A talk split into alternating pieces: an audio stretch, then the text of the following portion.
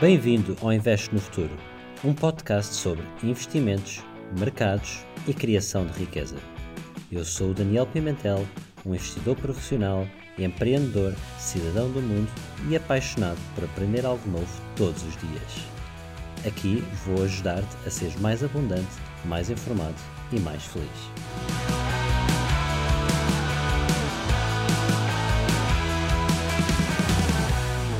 Olá a todos, bem-vindos ao episódio de hoje. Hoje tenho aqui um formato uh, mega especial e tenho muito prazer de vos trazer aqui uh, um, um, episódio completamente diferente de, daqueles que, que tenho feito até hoje.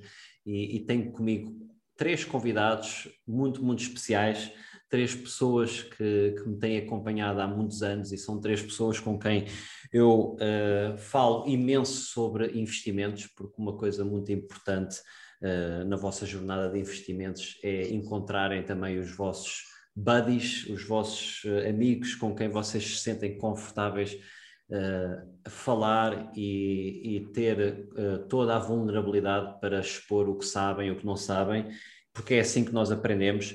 E eu tenho realmente a, a sorte e a benção de ter um, um, grupo de amigos com quem nós falamos muito ativamente sobre ações, uh, tanto ou mais do que se calhar falamos de outros temas, uh, e, e, acaba por ser um pouco um tema muito divertido. E uh, uma das pessoas vocês já conhecem, que é o Tiago Rocha, que já, já esteve comigo no, no episódio 18, salvo erro.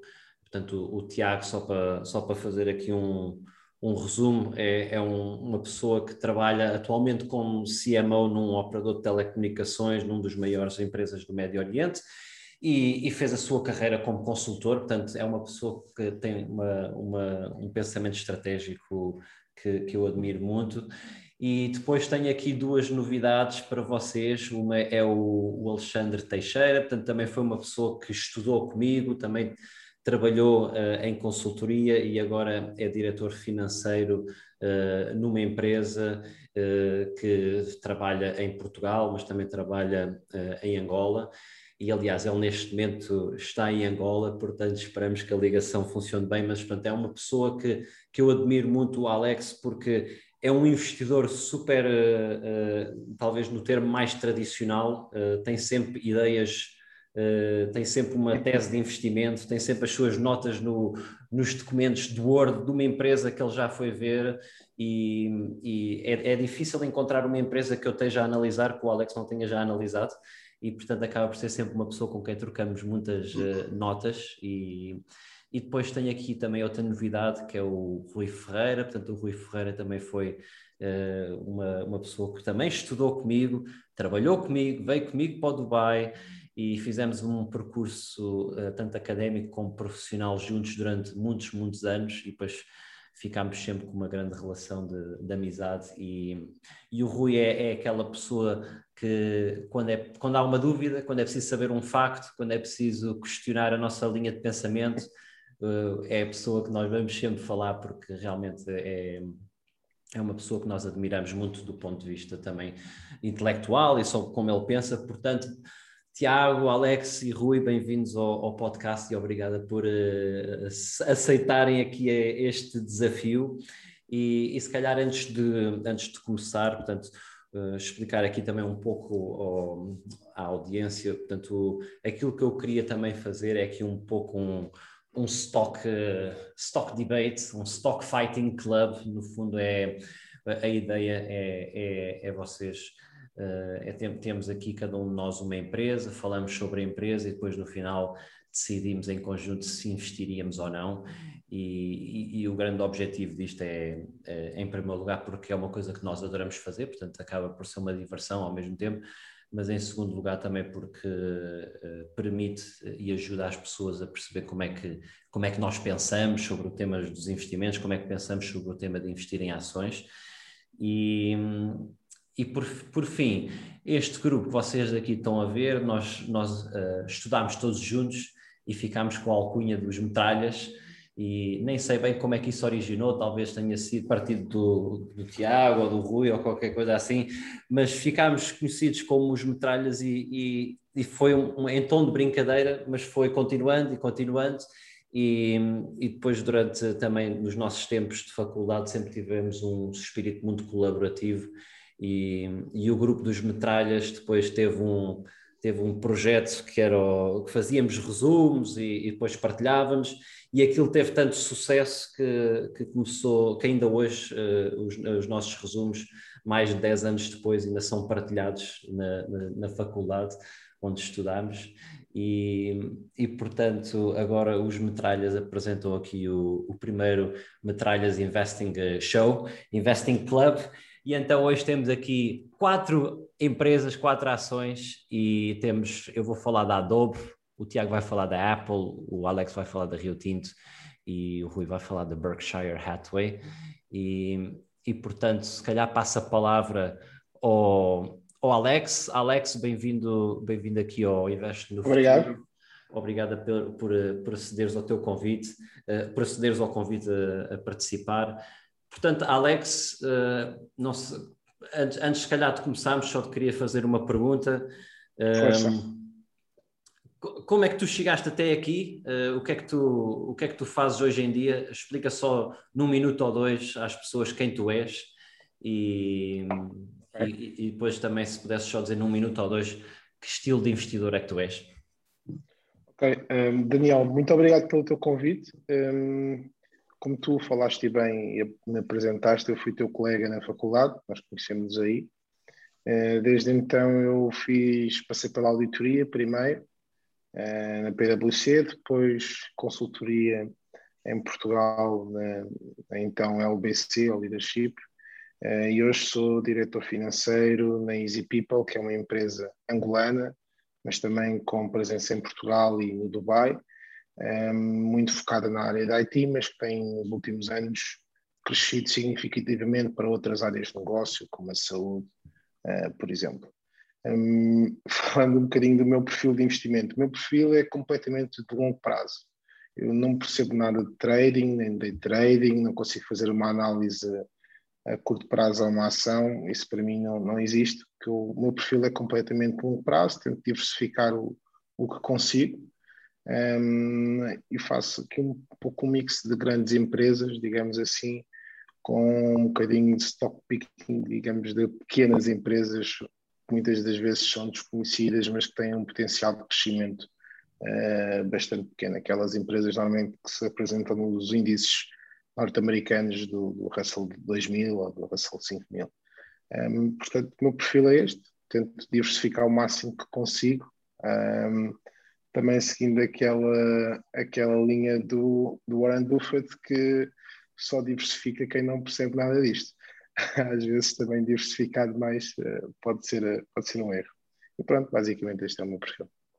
Obrigado, Alex, uh, e, e, e, obrigado pelas palavras, e gostámos também muito de saber um pouco como tu pensas. Então, o Alex, uh, uh, o Alex traz-nos hoje aqui uma empresa que é a Rio Tinto. Alex, vou-te passar a palavra, explica-nos lá a Rio Tinto e se estás interessado nela e porquê. Daniel, muito obrigado. falando um bocadinho aqui do, do Rio Tinto, vou olhando aqui um bocadinho para as minhas notas. Quem é Rio Tinto? é uma das empresas, for para as empresas cotadas em bolsa, é a segunda maior empresa cotada em bolsa neste setor. É um conglomerado anglo, anglo-australiano, uma empresa cotada uh, na Bolsa de Londres, a sede em Londres, mas que também está cotada na Bolsa de Nova York. Um, eu uh, normalmente olho mais para a Bolsa de Nova York, não tanto para a Bolsa de Londres, mas quem quiser comprar pode efetivamente comprar na Bolsa de Londres. Um, é uma empresa que se define como produz todos os materiais usados a nível mundial. O seu slogan até é We produce materials essential to human progress. Produzimos materiais necessários para o progresso humano. Os principais minérios onde ela está, onde ela trabalha, é o ferro, o alumínio, o ouro, os diamantes e, e tem investido muito nos últimos anos em minas relacionadas com as novas tecnologias, muito ligadas à, à questão dos automóveis e, e, das baterias, ao lítio e por aí adiante. O principal mercado vendedor e é onde ela tem maior presença é a China, representa cerca de 58% do, do, seu, portfólio de negócios, depois a América do Norte, Japão e por, e por aí adiante. Tem vendas, falando em números, consolidadas à volta dos 44,6 bilhões de dólares em 2020.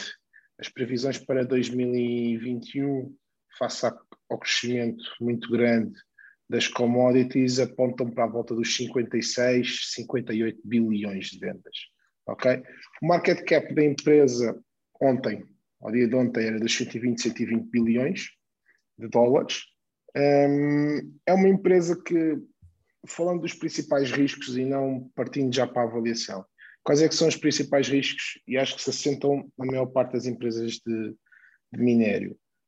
temos aqui a questão do preço das commodities, portanto, é uma empresa que o preço das commodities influencia muito o seu preço e a sua valuation, porque uma descida significativa do preço das commodities afeta um, as vendas da empresa.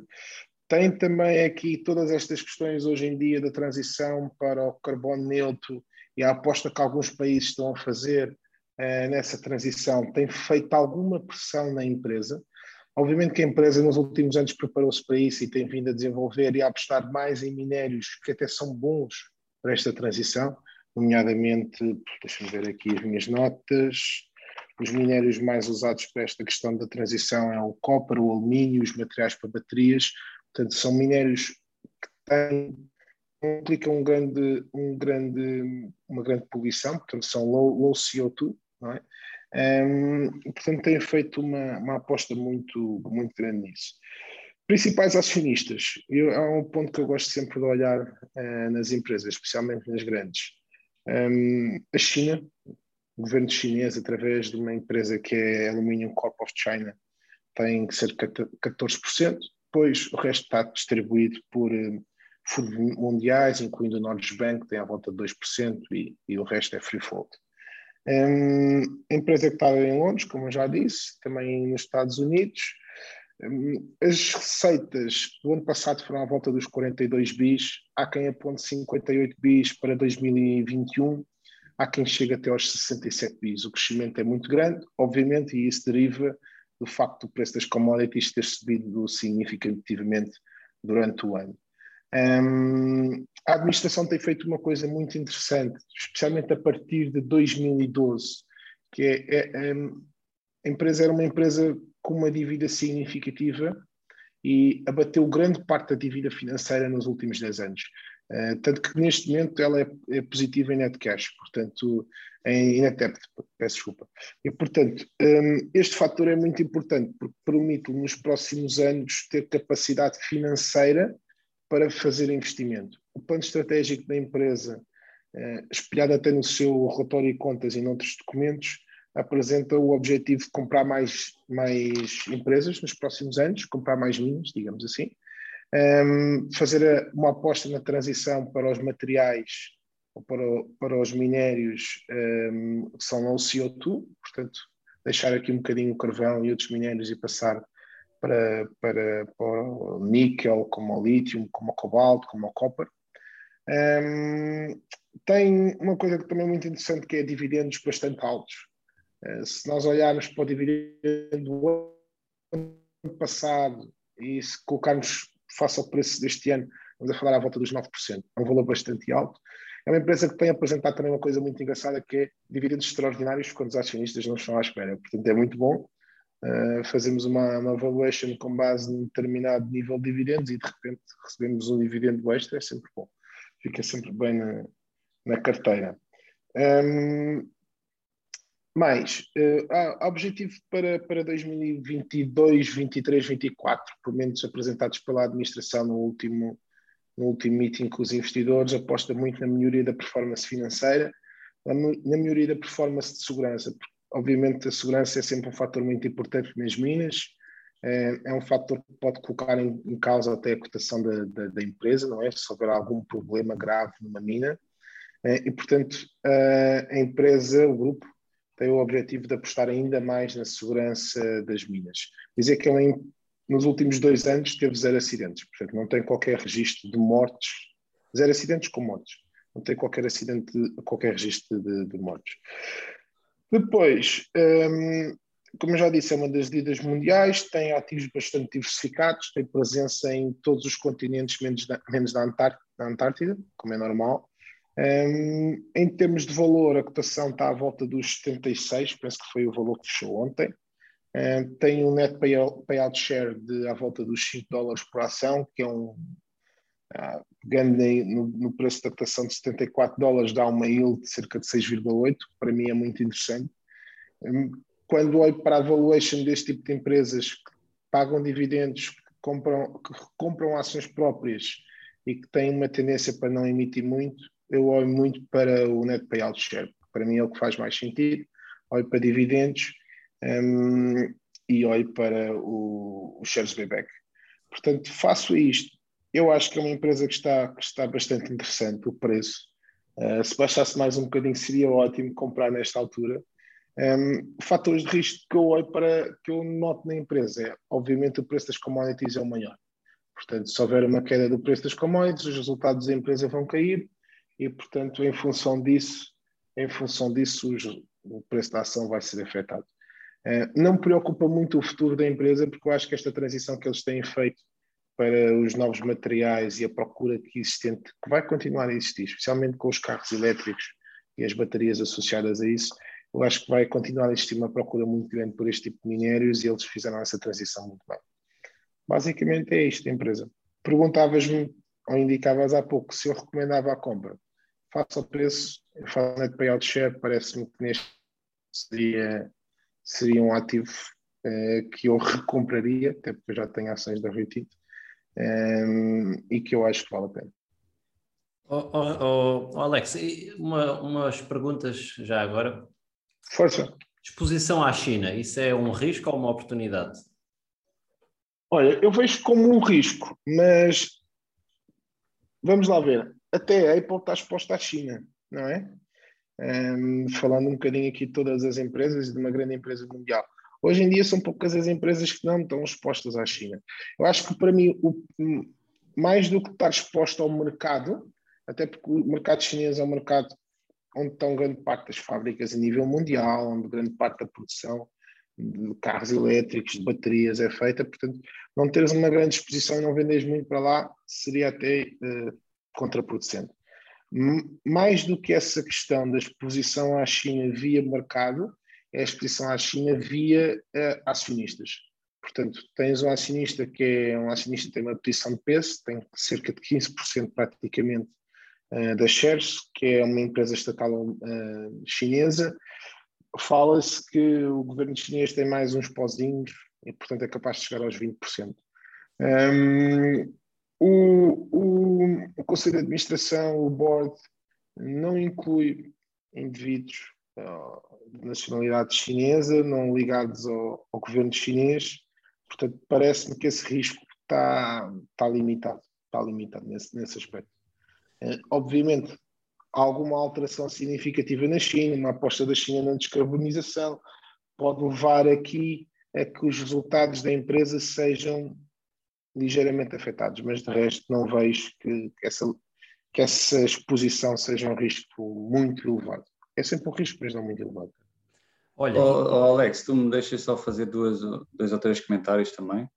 Um, Força. Eu acho que calhar há uma coisa que também pode influenciar uh, a curto prazo e a longo prazo também a performance da empresa, que é o facto de, da empresa, para crescer, precisar de fazer investimentos brutais, não é? para construir um, um, um novo uh, fio de, de, de, minério é preciso um investimento brutal e pelo facto de agora as taxas de juro uh, dos bancos estarem extremamente atrativas, é muito fácil eles crescerem a custo baixo. Não é? Quando isto mudar, e tudo indica que vai acontecer por causa da inflação alta, se calhar os custos de investimento da, da Rio Tinto vão aumentar. Acho que isso pode também contribuir um pouco para sim, a desacelera, desaceleração do crescimento da empresa. Não sei sim, se o que, o que faz, faz sentido isso, até porque na, última, na última apresentação aos investidores que, que a empresa fez, ela falou em fazer aquisições de minas e fazer investimentos em mais minas. Isto é são empresas de capital intensivo, portanto exigem sempre muito capital. Obviamente também há aqui alguns fatores positivos, que é o facto da empresa neste momento ter uma dívida mesmo baixa.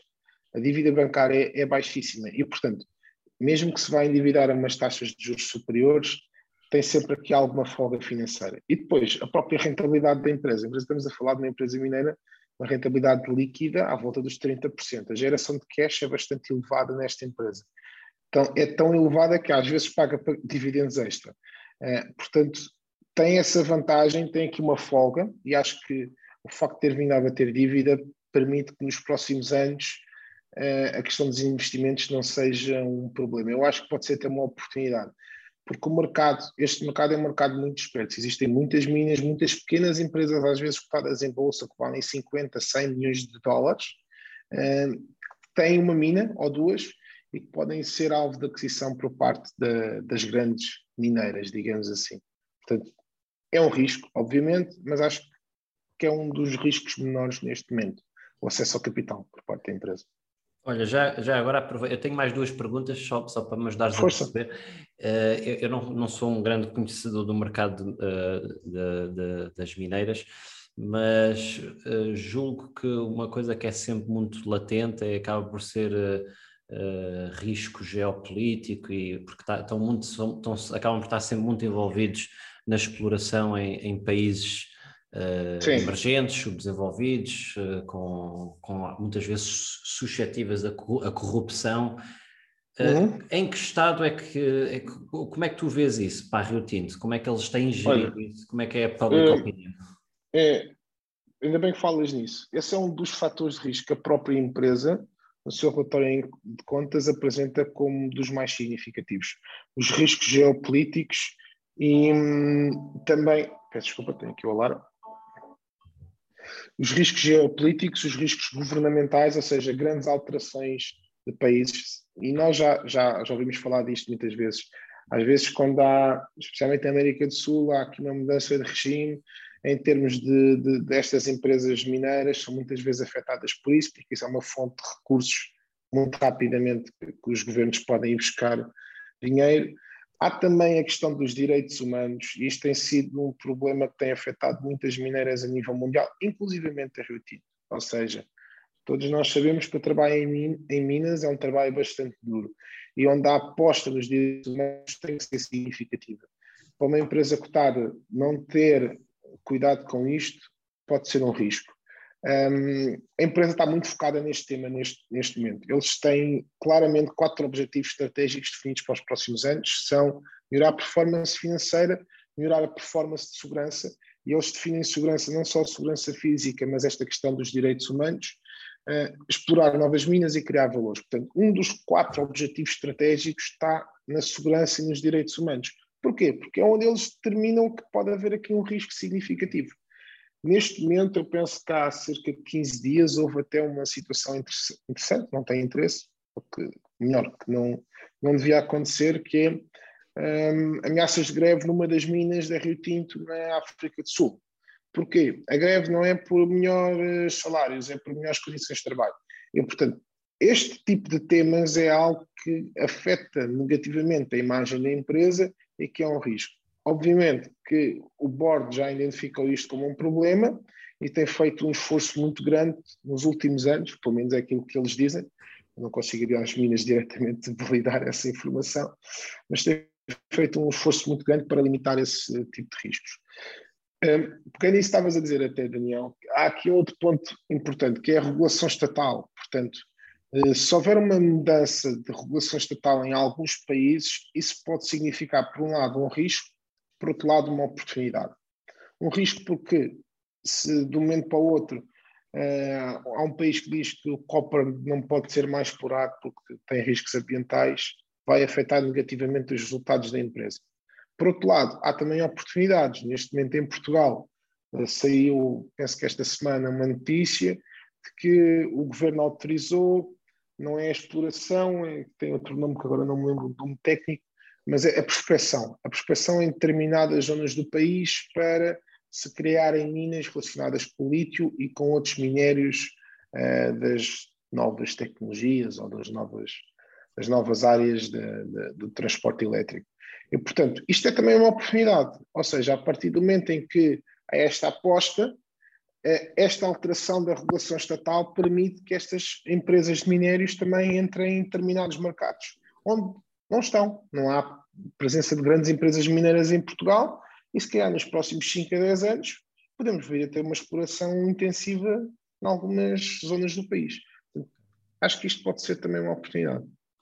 Ok, olha, só mais uma pergunta uh, do meu lado, que é, uh, em termos de, tava, falámos muito da geração de cash, portanto, eu gosto muito de olhar para o EBITDA, uh, portanto, o EBITDA, aquilo que eu estava a ver é que nos últimos anos esteve em 17, 16, 19, 21 e agora 32, ou seja, se olharmos só para o último ano, subiu de 21 para 32 bilhões. Uh, sim, eu, sim. Eu, aquilo que eu queria perguntar é o que é que está por trás disto? Ou seja, isto é, é, é apenas é expansão, ou seja, tem mais uh, Não. exploração, ah, é commodities, que subiu os preços, é, é o que é que está a explicar esta subida? Para mim há três fatores. O primeiro é a produção aumentou significativamente, ou seja, o facto de terem feito investimentos em 2008, 2009, 2010 esses investimentos também só foram possíveis por uma razão, porque a empresa emitiu muitas ações. Um, emite ações para se financiar e dessa forma obter aqui cash que lhes permitiu comprar mais minas, crescer através do aumento da produção, e portanto aumenta a produção, se tens mais produto, vendes mais, se vendes mais, ganhas mais dinheiro. Há também o preço das commodities e o preço, como tu disseste bem, o EBITDA disparou muito nos últimos anos, e especialmente no último ano, uh, devido ao preço da commodity. Esta é uma, uma, ação que está muito exposta a esse fator. E, portanto, quando, preço, quando os preços crescem, obviamente que os resultados crescem. Há um fator para mim também importante, que é a dívida. Se tu fores comparar uh, a Rio Tinto, e como vou a apostar na Rio Tinto e não noutras empresas do setor, é o facto da questão da dívida. Eu acho que a Rio Tinto, face às outras, está muito melhor preparada para o futuro, para fazer aquisições, para crescer. Eh, se compararmos com a maior empresa uh, do setor uh, no mundo, que eu penso que é a BHP, que também é uma empresa uh, anglo-australiana, a dívida é, é, uma diferença abismal. E, portanto, o facto de terem vindo a diminuir a dívida, o facto de, obviamente, terem um crescimento do preço e a, a somar a isso o crescimento do, da quantidade de produto que vendem, são fatores que fazem com que, com que o EBITDA tenha crescido. Então tu, tu comprarias a este preço? Compraria a este preço. Ok, então se calhar em jeito de conclusão pedia ao Tiago e ao Rocha se puderem ao Tiago e ao Rocha, ao Tiago Rocha e ao Rui, uh, se podem, uh, só um minuto ou dois, o que é que vocês acham? Uh, comprariam watchlist ou, ou, é um, ou, ou não, não é uma stock que vos interessa? Uh, olha, do meu lado, eu tipicamente gosto de investir naquilo que eu conheço mais ou menos ou naquilo que eu conheço bastante bem. Uh, minério é, sem dúvida nenhuma, algo que eu não conheço todo, consigo interpretar aquilo que o, que o Alex esteve a explicar e, e foi bastante claro. Um, muito rapidamente, o que eu, que eu gosto? Gosto efetivamente do facto da empresa ter pouca dívida, acho que isso é um, é um achievement muito interessante. Uh, o crescimento mostra boa performance da empresa. Um, mas há coisas que eu não gosto que se calhar têm um peso superior, nomeadamente a exposição ou a influência, melhor dito, a influência que a China pode ter uh, na empresa, a nível até político, um, a dependência do preço das commodities, porque nós temos vivido um preço onde, uh, acho que há dois ou três anos, que non-stop growth na, na, nas commodities, e isso é quase sem dúvida, diria eu, uh, mais de 50% da razão do crescimento tão bom da empresa. Um, e a incerteza e o risco brutal que existe na, na exploração, não é? porque tu vais explorar um campo minério, apesar de, de, tecnicamente já ser possível perceber quão forte pode ser este campo, mas pode sempre haver um risco de ser muito mais custoso explorar, podem haver acidentes, podem haver problemas geopolíticos, como vocês estão a, a, explicar. Portanto, eu, para mim, um, não aceitaria o risco e optava por não investir. Oi. Não, eh, também pelos mesmos três motivos. Portanto, em primeiro lugar, e mais importante, não percebo nada disso. Uh, eu não invisto em coisas que não percebo, uh, por isso não investiria na Rio Tinto, uh, mesmo que seja a melhor empresa do mundo, eu não investiria nisso.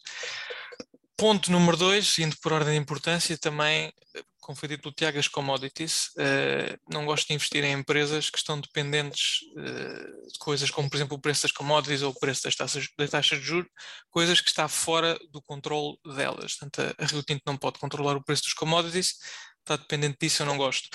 Ademais, neste caso em concreto, as commodities são dos piores investimentos de longo prazo, pelo menos historicamente, têm um retorno muito, muito baixo. Por isso, estar dependente de um ativo cujo retorno histórico não é bom, não me parece muito bom. E em terceiro, por ordem de importância, neste caso talvez um pouco menos importante, mas exposição à China também não é coisa que me agrade, mas neste caso não é muito grande, a China tem 20% de, da empresa, ok, 80% continua a dominar, mas não, não seria, não, não queria ter os, os camaradas do Partido Comunista como meus colegas de, de uh, acionista, como meus colegas acionistas. Portanto, não, mas menos, o menos importante dos três neste caso. É um fator negativo, mas os outros dois são mais importantes. Ok, boa. Uh, olha, do meu lado, houve um par de coisas que tu disseste que, que eu achei muito interessante, uh, nomeadamente uh, a dividend yield que eles pagam. Uh, porque tu disseste 9%, mas eu acho que se considerares os share buybacks ou, ou os dividendos especiais, eu não sei o quê, acho que vai para a volta dos 12%. Agora, a, a, grande questão é, e sem, e sem isolamento, não, para mim, eu, uhum. eu tenho sempre muito cuidado com, com, dividend, com dividend paying stocks, porque elas pagam dividendos por uma razão, não é? Porque tipicamente é porque têm dificuldades de crescimento e, e, e todo o dinheiro que conseguem gerar pagam, mas o, o problema é que muitas vezes são empresas com fraco potencial de crescimento e depois uh, isso gera queda no preço da ação.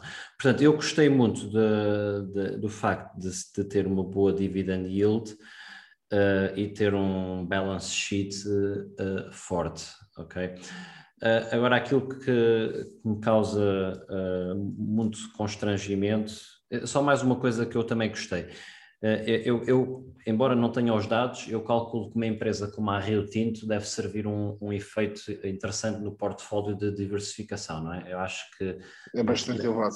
É, deve ser uma empresa com, com, com um beta baixo, deve, deve servir bem com, com um elemento de diversificação, portanto isso, isso também é, tem, é preciso ter um pouco em consideração também o tipo de portfólio que, que, que vocês têm e depois se isto encaixa lá ou não mas aquilo que eu não, aquilo que eu tenho muita dificuldade em, em ter conforto é que, é que realmente nós estamos num ciclo de, de commodities super uh, bullish. Uh, as commodities têm crescido imenso, né? neste momento temos, temos tido imensa inflação também, e, e depois também com, com, com alguma disruption ou ruptura que tem existido por causa dos, dos, uh, dos riscos geopolíticos com a Rússia e a Ucrânia, mas a, a verdade é que neste último ano ou dois uh, as commodities em geral têm subido muito o preço. Portanto, eu nesse ponto de vista, em termos de, se eu pensar nisto como um ciclo, eu, é que, o medo que eu tenho é que uh, talvez o ciclo não seja a altura certa para, para estarem a fazer um investimento. E, e depois se eu, se eu meter em cima disso tudo o facto de pá, ter, ter, aqui, se calhar, uma exposição uh, geopolítica grande, ter, de, estar, estar em, em, geografias complicadas. Um, ehm, eu, neste, eu, neste momento, também não, não, me, não, me, não me desperta, digamos assim, a vontade de, de investir. Portanto, para mim era uma empresa que eu iria observando quando eu se calhar visse que houvesse um, um ciclo de commodities uh, em, que tinham, em que tivesse descido muito os preços, consideraria nessa altura, mas neste momento não, pelo menos não, para mim não, não, não entra para o meu portfólio. Ok. No meu está. no meu Portanto, está vai continuar. Uh, olha, uh, boa, excelente discussão. Uh, se calhar porque também eu sei que não tenho vocês aqui eternamente, portanto, se calhar vou passar então para a próxima, se calhar passa a palavra ao Rui, uh, que, que, tinha, que preparou a Berkshire Hathaway, que é uma empresa que, que todos nós admiramos imenso o seu, digamos, fundador, mas agora vamos falar da sua empresa. Portanto, Rui, eu passo a palavra. É, esta é uma empresa pequenina e fácil, portanto vai ser mais rápido. Uh, então, eu, vim, eu, venho aqui fazer um bocadinho uh, de batota. Portanto, nós estamos aqui a falar de empresas, vimos aqui todos com ideias uh, excitantes, mas eu venho aqui apresentando-me um pouco. Eu sou um investidor maioritariamente passivo, quase 90% do que tem em ações são índices de fundo. Depois tenho 10% para brincar, como as empresas que nós temos aqui a falar. Uh, tenho outras, outras coisas em carteira para diversificar, que não são ações. Mas o que eu venho aqui, o motivo pelo qual eu trouxe a Berkshire Hathaway é um pouco para fazer o papel do investidor passivo aqui. Portanto, tu pedes-me que eu traga uma ação e eu pensei qual é a ação mais parecida com o fundo que eu arranjo. Uh, e porquê? Porque tive agora a ler esta manhã, o ano passado, 75% dos gestores de fundos ativos não bateram o mercado, uh, e se falarmos de longo prazo, mais serão. Por isso, trago uh, a Berkshire Hathaway, que é uma empresa muito parecida com, com o índice. Portanto, olhando aos resultados, é uma ação que cresceu 29% o ano passado, contra 29% do mercado, nos últimos 10 anos 14,5, o mercado 16,5, portanto um bocadinho melhor. Nos últimos 29,5, quer a empresa, quer o mercado, se for 25, a Berkshire já bate um bocadinho o mercado, 11 contra 10. Se olharmos a este ano, então as coisas até estão bastante melhores para a Berkshire, mas estamos a falar de um mês, não é, não é relevante. Também dizer que fez tudo isto com um beta abaixo de 1, portanto é, cresceu em linha com o mercado, com um pouco menos de volatilidade, o que é uma coisa boa. Uh, portanto, a Berkshire na perspectiva de ser um, uma empresa que cresce constantemente, tem os retornos em linha com o mercado, não vão ver a empresa crescer 50% ou 100% num ano, também não ver descer 30%, 40%, não, não creio que vamos ver isso. Um, e é uma empresa, como eu disse, parece um índice, portanto, eu estive a olhar para o portfólio uh, da Berkshire, o que eles têm em carteira, Uh, encontrei seis empresas que eles têm em carteira com as quais eu tenho uh, utilização diária. Portanto, todos os dias eu dou, dou dinheiro ao, ao, ao, Mr. Buffett através de contato com seis empresas. Eles são donos, uh, são donos, quer dizer, têm uma pequena participação na Amazon. portanto, não se admirem se tocar a campainha o homem da Amazon com uma entrega. o meu cartão, o cartão que eu mais uso é um Visa, é a Visa eles têm uma participação importante na Visa, mas para quem tem American Express ou Mastercard também está em carteira da Berkshire Hathaway, portanto qualquer pessoa que esteja a utilizar um cartão de débito ou de crédito está-lhes a dar dinheiro. Tem uma participação importante na Coca-Cola, também consumo diariamente. Uh, tem uma participação na Johnson Johnson, uh, uso o shampoo deles para dar banho às crianças. Ah, tem uma participação na Procter Gamble, uh, uso o detergente deles para lavar, para lavar a roupa, são donos a 100% da Duracell, também são as pilhas que eu tendo a utilizar. Então, estão aqui seis empresas que eu utilizo diariamente, portanto dou-lhes dinheiro diariamente, mas há outras, a mais importante de todas é, é a Apple, que é a maior empresa que eles têm uh, em carteira, vale cerca de 20% da empresa. Depois diversificam, têm bancos, vários, tem outros produtos que muita gente usa diariamente, como os ketchups, uh, tem, estão nas telecomunicações, tem Verizon e T-Mobile, duas empresas grandes nos Estados Unidos. Uh, tem uma empresa de automóveis, tem petróleo, gás natural, eletricidade, farmacêuticas, laboratórios médicos, supermercados, seguros. Uh, portanto, eles fazem, fazem isto tudo. A empresa, a empresa em si é, é praticamente um índice e, portanto, não admira que a sua performance replique a performance do índice. Um, e depois outro ponto aqui a favor da Berkshire, além deste histórico de resultados uh, bons, é, é uma empresa que neste momento tem muito cash disponível, isto pode ser bom ou pode ser mau, as pessoas podem pensar nisto como, como algo mau. Eles têm cerca de 150 uh, eh, mil milhões de dólares disponíveis no balanço para investir, se quiserem, já. É o equivalente a 21% de, do valor da empresa. Uh, e se houver volatilidade, nós estamos a ver que há, estão a aparecer algumas oportunidades, uh, a empresa tem o dinheiro disponível para, para investir e historicamente eles têm alocado bem uh, o dinheiro que têm disponível, por isso vem cá nesta perspectiva. uma empresa com resultados de longo prazo, muito diversificada, que eu gosto, e com dinheiro disponível, pouca volatilidade, é isto que eles têm para oferecer. Como é, como é que tu pensas sobre o preço? Ou, ou, a tua forma de pensar sobre o preço é igual à de um ETF, ou seja, fazes um dollars, dollar cost averaging? Sim, uh, diria que sim. Uh, não é a empresa, eu sinceramente nem sei como é que eles contabilizam um, os resultados, sei que é uma empresa que olhar para as receitas deles não é importante. Uh, por exemplo, eles, eles, com a Apple quase não fazem receitas, mas a empresa cresceu imenso, a Apple cresceu imenso desde, desde que a Berkshire um, adquiriu a sua participação, portanto, uma influência enorme no aumento do preço da Berkshire, mas não nas receitas, tu não vês receitas. Um, por isso, múltiplos, múltiplos com múltiplos de receitas, múltiplos de EBITDA, não é a melhor forma de, de olhar para esta empresa. Resultados líquidos, sinceramente não tenho a certeza, não, não, só vendo como é que é feita a contabilidade da empresa, mas sim, eu diria que se tu quiseres um, entrar a investir nesta empresa, deves fazer aquilo que tu dizes, que é ir investindo aos poucos. Um, quanto mais tempo tiveres investido, mais vais lucrar se fores um pouco avesso ao risco, indo investindo aos poucos, uh, vais uh, beneficiar um pouco. Se a empresa descer, se, a cotação descer, vais comprar mais barato, portanto beneficias com isso. Se subir, já tens alguma segurança quando estás a comprar, já tens alguns lucros amilhados. Por isso, embora historicamente uh, investir aos poucos não seja ideal, portanto, o ideal em média é tu meteres o dinheiro todo o mais rápido possível. Uh, se tiveres, se fores a ver só o risco e se quiseres evitar a volatilidade, sim, perfeitamente ir investindo aos poucos.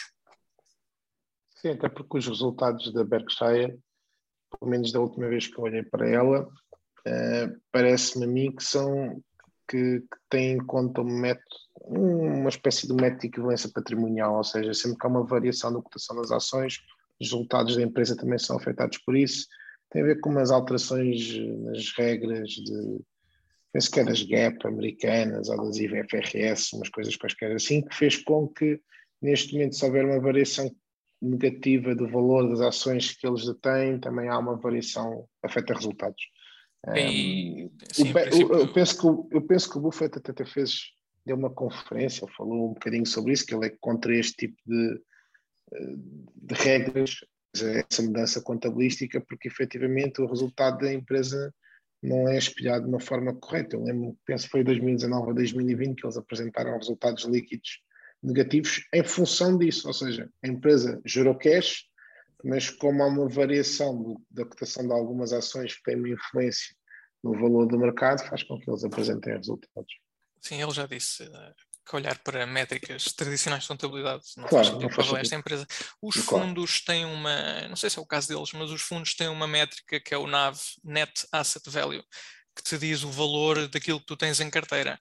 Uh, por exemplo, a participação da, da Berkshire na Apple, penso que é cerca de 125 mil milhões de dólares. Portanto, isso é a métrica muito mais importante. Muito mais importante do que o resultado que eles geram é quanto é que vale a participação deles na Apple, somado da participação deles na Visa, uh, na Amazon, na Kraft, na Procter Gamble, todas Exato. as empresas que eu falei, e depois sim, tem alguns negócios que não estão cotados em bolsa, como por exemplo a Duracell, que eles são donos a 100%, os seus seguros, e aí sim, a isso somas, uh, avalias essas empresas e sim, somas esse valor.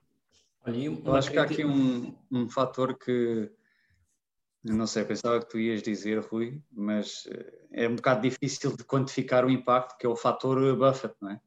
a mística do, do, do, investidor Warren Buffett, qual é que é o, o, peso e a influência que ele tem na própria valorização da empresa e o que é que poderá acontecer quando já não houver Buffett, que se calhar infelizmente não, não demora muito. Se calhar era um pouco daquilo que se pensava quando havia uh, Steve Jobs na Apple, em que as pessoas também tinham um pouco a uh, a percepção de cá, Apple é Steve Jobs e Steve Jobs é Apple, e quando não houver Steve Jobs, o que, é que vai acontecer? E o que aconteceu foi que a empresa cresceu ainda mais. Portanto, achas que Warren Buffett, o peso, qual é que é o peso dele na, no valor da ação? Só, só, para, tipo... só para complementar, a, a, a, verdade é que o Warren Buffett tem 91 anos e, e, depois eles têm o outro fundador que é mítico e que é, está um pouco mais na sombra, mas que é, é, brilhante, que é o Charlie Munger, que esse então tem 98 ou 99 8. anos. É, 7 ou 8. 7 ou 8. 98, sim. Conviver uh, para sempre.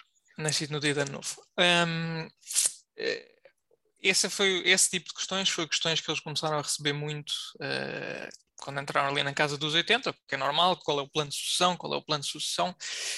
E por isso, nos últimos 10, 15 anos, eles fizeram algumas contratações um, uh, eh, para precaver o futuro da empresa.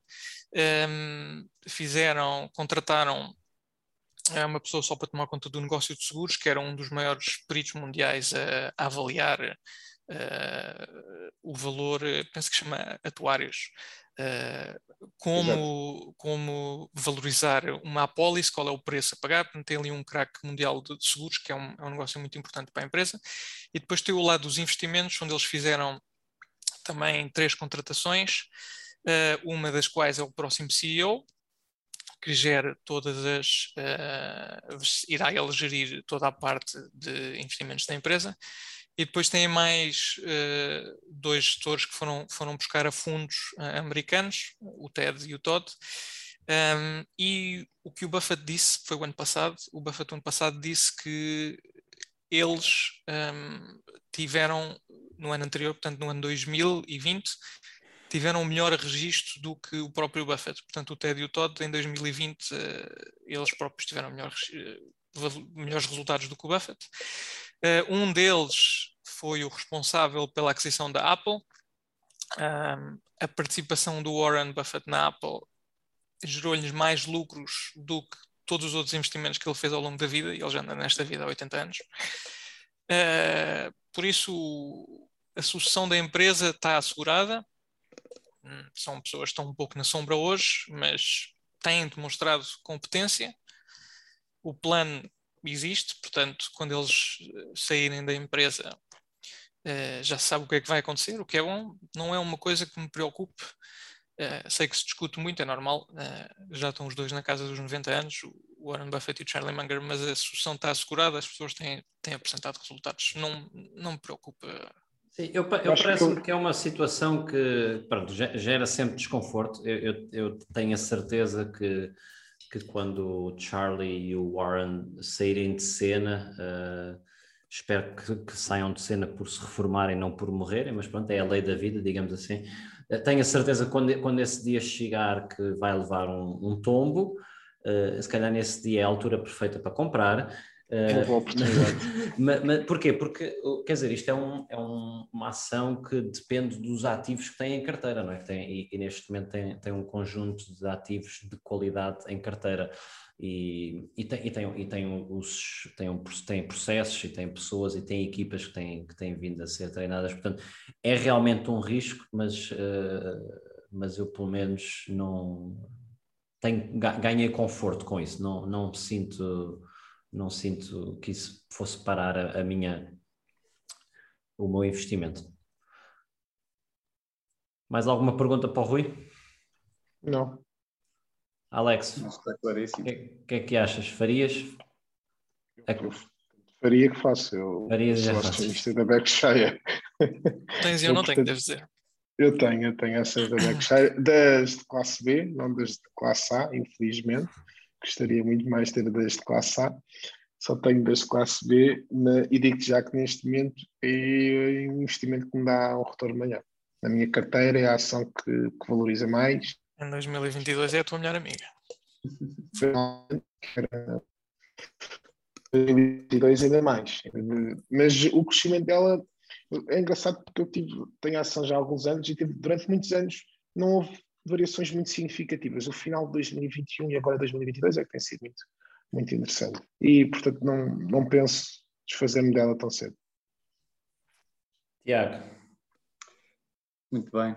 Epá, eu, eu acho que o meu pensamento é muito semelhante com aquilo que o Rui disse logo no início. Quer dizer, eu vejo esta ação como uma, um, quase como um ETF ou uh, quase como um fundo uh, ativamente gerido por alguém. Portanto, ali no meio das duas coisas, não é? porque efetivamente é um, é um, um fundo gerido por alguém, ou neste caso por duas pessoas muito mediáticas, mas que uh, peguem empresas que são tipicamente as, as, empresas mais representadas nos maiores índices, é? nos ETFs. Portanto, é um tipo de ação que eu gosto muito, neste momento não tenho em carteira, mas é algo que, um, que definitivamente está no, no meu watchlist para que quando chegar à altura certa eu entrar.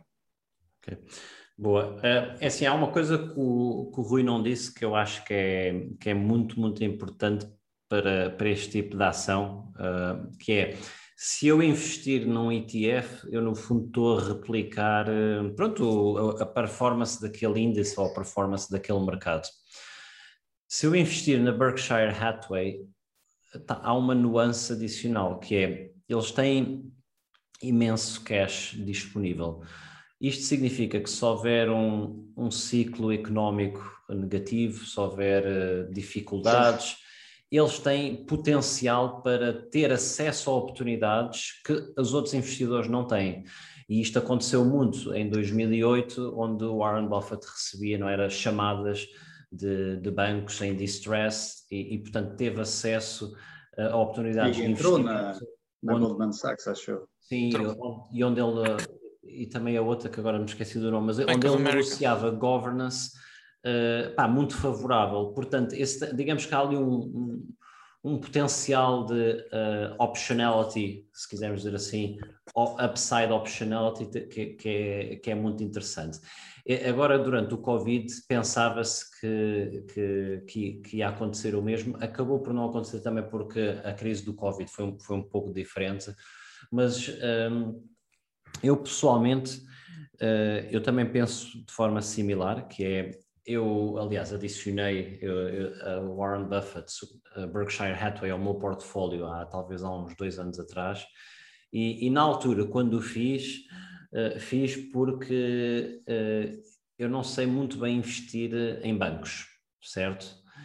E, epá, e também uh, fazer stock picking de ações de infraestrutura de energia também não é propriamente uma coisa muito óbvia, embora tenha mais conforto nisso do que, eh, do que bancos.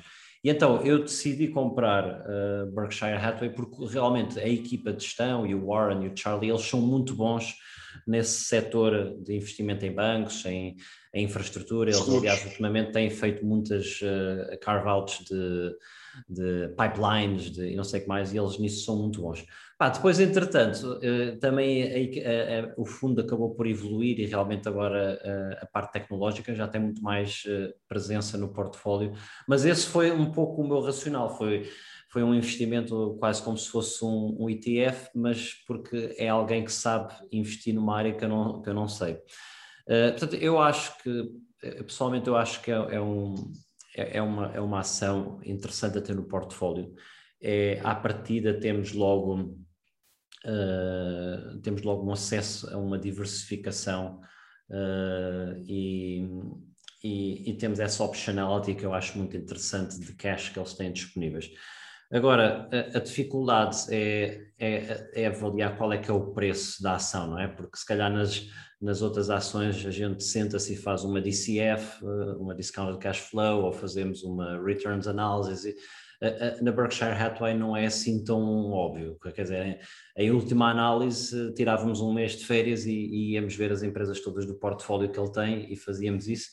Mas, eh, portanto, eu olho para, ele, para esta opção mais como um, como um dollar cost averaging, ou seja, ir entrando ao longo do tempo. Uh, não, não tenho razões para acreditar que, que agora esteja subvalorizado, ok? Acho que eles têm se comportado bem, têm, saído, têm saído beneficiado um pouco desta, desta digamos, mini crise que está a viver em 2022 e, epá, e isso, isso também tem valor, não é? Quer dizer, uh, uh, nós também não mencionámos, mas é, é, engraçado ver como é que o, o Berkshire Hathaway não é? lentamente a subir, a subir, a subir e já fez catch-up do fundo da, da Cathy Wood, não é? da ARK, do ARK Invest, e, portanto, eu, eu vou terminar aqui a minha observação. Eu gosto, eu investia, uh, mas eu, o que eu faria era mais dollar cost averaging, porque pá, é, neste momento não tenho razões para acreditar que esteja subvalorizado, ok?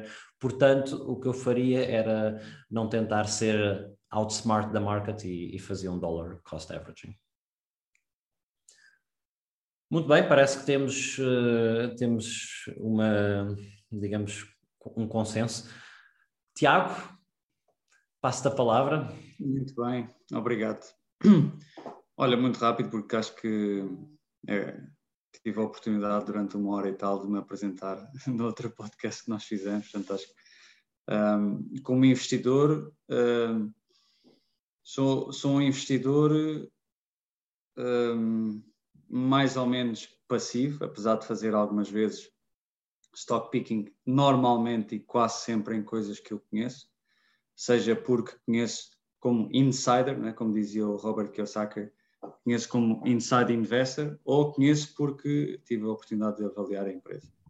Um, mas faço mais investimentos imobiliários ou em fundos uh, passivos como ETFs, isso é o que eu me sinto melhor. Agora, eu escolhi a Apple porque, pá, por, por dois motivos. Número um, um, porque conheço a empresa, conheço porque trabalho com eles diretamente há bastantes anos e, portanto, sei como é que funcionam e acho que é uma coisa muito importante, um dos fatores mais importantes, e eu vou explicar isso, de porque é que eu acho que a empresa é tão boa e é um, a empresa mais valiosa do mundo. Um, e outra coisa, porque foi a empresa que eu investi em primeiro lugar como uh, investidor, portanto, há não sei quantos anos, já não me lembro, mas foi a primeira empresa que eu, uh, que eu tomei. Uh, e nunca vendeste? De decidir. Uh, não, já fiz, alguma, fiz alguma, algum desinvestimento along the way, mas neste momento tenho mais dinheiro lá investido do que o que tinha quando comecei, portanto, um, portanto sem dúvida continua no meu portfólio. Agora, alguns factos interessantes sobre a Apple, e acho que não vou perder muito tempo, porque em qualquer 30 minutos de pesquisa no Google conseguem saber o mesmo que eu, que eu vou dizer agora. É uma empresa que no ano passado, ah, e é importante perceber que o ano da Apple não é o ano civil, é? o ano da Apple começa em outubro, uh, o fiscal year deles termina em, em setembro, um, e, e, que é perfeito porque eles normalmente fazem o lançamento do, do maior produto que eles têm uh, que é o iPhone, no final de setembro normalmente, e portanto o primeiro quarter de vendas deles é quase sempre, ou acho que sempre, o melhor quarter em termos de revenue uh, da empresa. Uh, de qualquer forma, no ano fiscal deles de 2021 foi um ano inacreditável. A, própria ação cresceu mais de 30% em termos de capitalização, mas os resultados da empresa no ano passado foram incríveis. E incríveis não só porque conseguiram crescer cerca de 90 Bs de dólares num ano. E atenção, nós estamos a falar de uma empresa que chegou a revenue de 350, acho eu, Bs, de 270. Um, bem, e, e, para as pessoas terem uma noção de quanto é que isto é, o PIB de Portugal são 230 Bs, não é? Portanto, é uma empresa que tem uh, uh, 350, quase uh, mais de 100 Bs acima do PIB de Portugal. É uma empresa que tem uh, um EBITDA também muito bom, superior a 30%, 33%, se não estou em erro, no ano passado, e subiu de menos de 30%. É uma empresa que fez um net profit no ano passado de 100 Bs, um, também inacreditável. É uma empresa que gerou free cash flow no ano passado de 100 Bs, portanto, quase metade do PIB português. Portanto, acho que não vale a pena dar mais factos sobre um, uh, sobre o quão grande a empresa, não é? Acho que todos sabem que é uma empresa que vale hoje, penso eu, 2,8 trillion, portanto, a empresa mais valiosa no mundo em capitalização bolsista. Um, acho que é a segunda maior marca em termos de brand equity do mundo, logo atrás da, da Amazon, e já foi número um. Uh, há cinco anos atrás, acho que era a Coca-Cola, uma das minhas marcas preferidas, apesar de já não ser consumidor.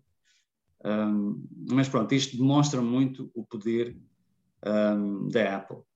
Agora, coisas interessantes e que se calhar não estão à frente dos olhos de, do investidor normal ou de uma pessoa que não conhece a empresa. Portanto, a empresa tem tipicamente uh, cinco áreas de, uh, de só cinco revenue streams, portanto, cinco grandes produtos. É? O iPhone, que é obviamente o, o produto mais importante da empresa. Um, depois tem o, os Macs, tem os tablets, tem o que eles chamam depois de wearables e services. E o que é interessante ver uh, nestes cinco uh, product streams ou revenue streams é que apesar de do iPhone ainda representar a maior parte e mais de 50%, pelo menos em Q1, não é? Portanto, o Q1, que é o, que é o quarto de lançamento deles, apresentar cerca de 50% a 60% de todo o revenue da empresa. Os outros revenue streams, principalmente a parte de serviços, têm crescido uh, brutalmente.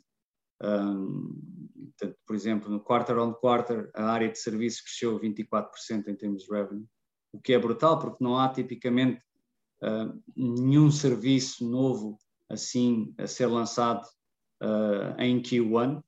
Portanto, eles fazem lançamentos normalmente esporádicos, cada vez que há produtos novos, seja um Mac, um tablet, um iPhone, podem fazer uh, lançamentos de novos serviços, mas o consumo de serviços está a aumentar uh, imenso e hoje em dia serviços já representa mais ou menos 15% do, do revenue da empresa. Um, eles são também em tablets, têm claramente não diria o domínio do mercado, mas em termos de sharing tem uh, à volta de 30% de market share de, de, tablets a nível mundial. Já foram muito maiores, é verdade, uh, mas porque existe uma, uh, existe uma facilidade muito grande de lançamento a baixo custo de tablets Android. Eles foram perdendo um pouco cota de mercado, mas têm vindo a crescer de qualquer forma em revenue de, de tablets. E estão a apostar imenso em wearables, principalmente com o Apple Watch, em que são o número um em, em share, com mais de 50% em termos de, uh, de smartwatch. Um, também tiveram um grande benefício, que foi o time to market deles. Eles lançaram, foram uma das grandes marcas a lançar em primeiro lugar uh, smartwatch e, portanto, consolidaram logo, assim, logo ali a sua posição. Agora, o que é que eu acho que era interessante, eu consegui explicar um bocado um, como como pessoa que trabalha com a Apple diretamente uh, há muitos anos, não é? porque eu, como, como operador de telecomunicações, não é? muitos dos produtos que eu lanço são em conjunto com, com a Apple um, e, e, gostava de partilhar isto. Portanto, a Apple é uma empresa que, ou é a empresa que eu conheço que tem maior ou melhor controle sobre tudo aquilo que faz. É inacreditável o poder, um, o poder e o controle que têm sobre todos os aspectos do produto e por isso é que o produto que eles têm podem não ser o primeiro a lançar, mas quando lançam, lançam com qualidade. Um, é incrível o controle que têm sobre todos os aspectos de comunicação e sobre, e sobre todos os aspectos de posicionamento da marca que eles têm. É incrível o controle que eles têm sobre todo o supply chain, e isto é muito importante porque porque nos últimos dois anos, acho que obviamente todas as pessoas sabem, mas houve, houve problemas incríveis em termos de supply chain no mundo inteiro. Não é? Houve uh, barcos parados, aviões que não saíam para lado nenhum, houve, houve países que não tinham um, produtos essenciais para, para serem consumidos, e, e, foi essa também uma das grandes razões por qual, pela qual a inflação disparou, não é? porque não havia forma como um, oferecer os produtos às pessoas.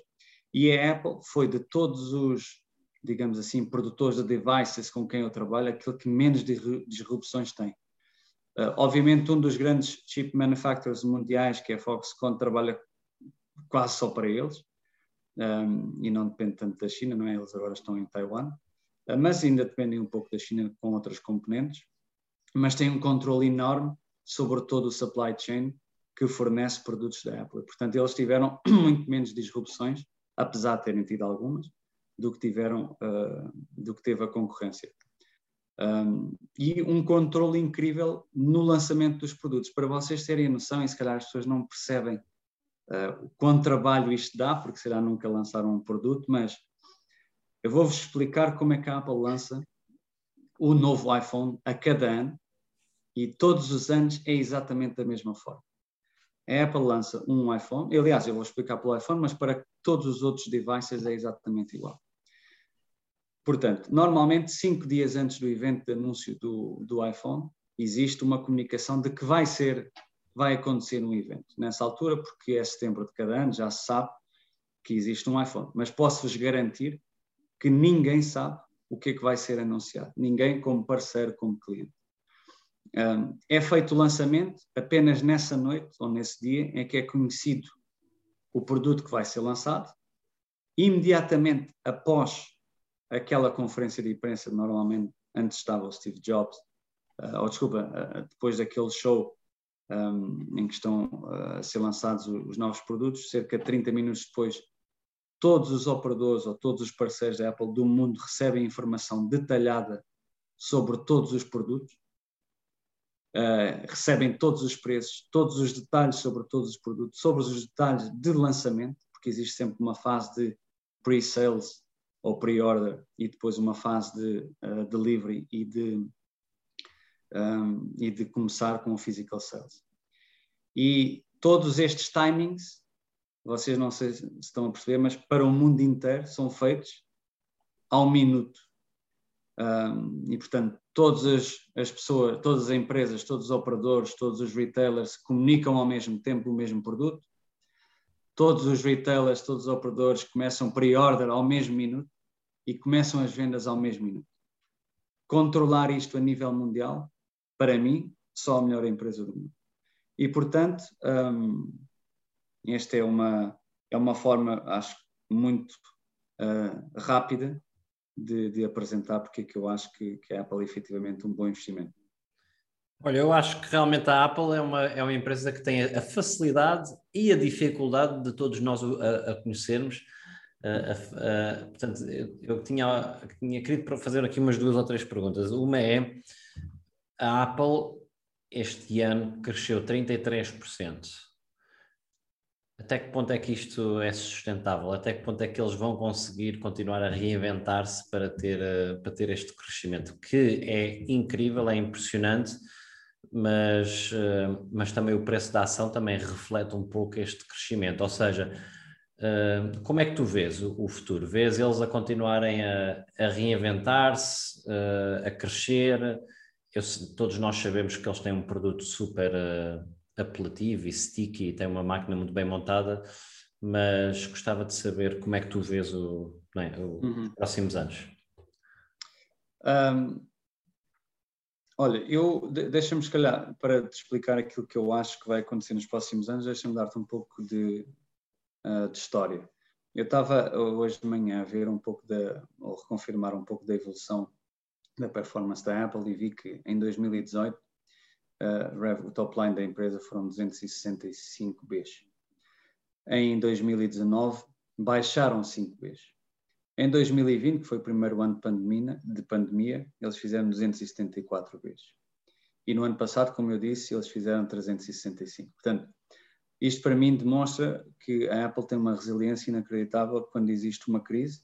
Obviamente tiveram, beneficiaram imenso pelo facto de uma empresa também muito grande e uma, um grande concorrente deles, que é a Huawei, ter sido penalizada um, pela, pelas sanções que, que, teve, que deixaram de conseguir, por exemplo, eles não lançaram nenhum, uh, nenhum uh, telefone 5G até, até, à, até à data, porque não tem chip uh, 5G, tiveram que deixar de utilizar Android, tiveram que produzir o seu próprio um, uh, operating system, Portanto, beneficiaram um pouco do decréscimo de outra empresa para poder também crescer.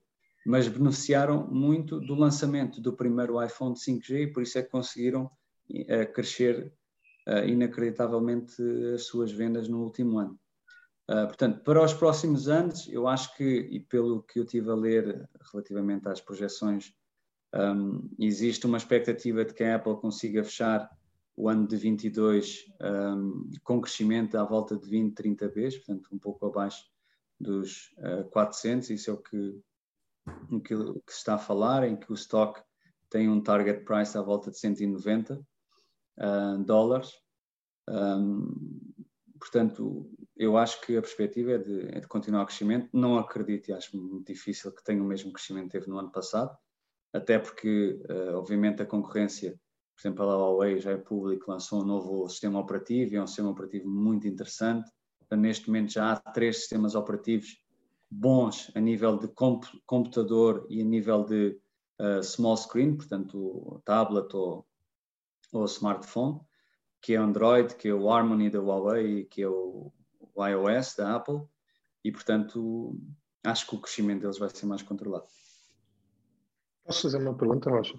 Claro. Um, tu, tu referiste, e, e, é verdade que, que a Apple, neste momento, parte das receitas, há uma parte muito significativa das receitas vem através dos serviços, grande parte desses serviços são através da Apple Store, não é? Um, como é que tu vês, uh, estando dentro do setor, conhecendo o setor, esta questão e esta luta que tem existido nos últimos tempos relativamente à, à necessidade de haver aqui uma maior abertura da Apple relativamente à, à sua Apple Store, de baixar as margens que cobra aos developers, uh, desta guerra que tem com aquela empresa que agora não me lembro o nome de, de videojogos.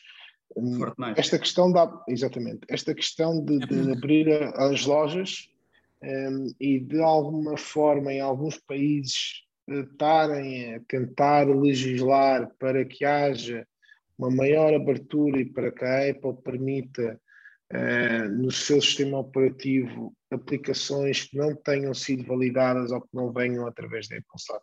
Como é que tu vês este risco e de que forma é que isto pode, se isto é expectável, se isto pode influenciar o preço da, se pode influenciar o valor da ação?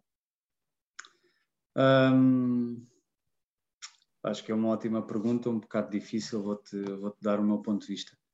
Um, eu, eu acho que uma coisa que o iOS tem muito bom relativamente, por exemplo, a Android, é, é o, são os aspectos de segurança. Quer dizer, existe muito menos problemas de uh, cyber attack ou de vírus ou de, uh, ou de erros num iOS do que existe no Android, e isto eu falo por experiência própria, pelo aquilo que os meus clientes me reportam, por exemplo.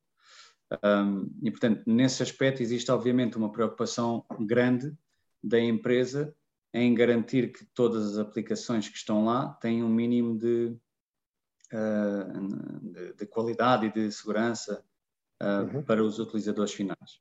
Portanto, este é um aspecto um pouco diferente do que aquilo que eles cobram uh, aos seus parceiros, né, aos developers ou às outras, às outras empresas, mas é, é, obviamente algo que também custa dinheiro. Né? Portanto, eles para garantirem toda esta segurança, toda esta, todo este controle, têm que investir em, em, em recursos para, para esse efeito. Um, agora, eu acho que dificilmente, pelo que eu conheço da Apple, eles vão mudar a sua postura.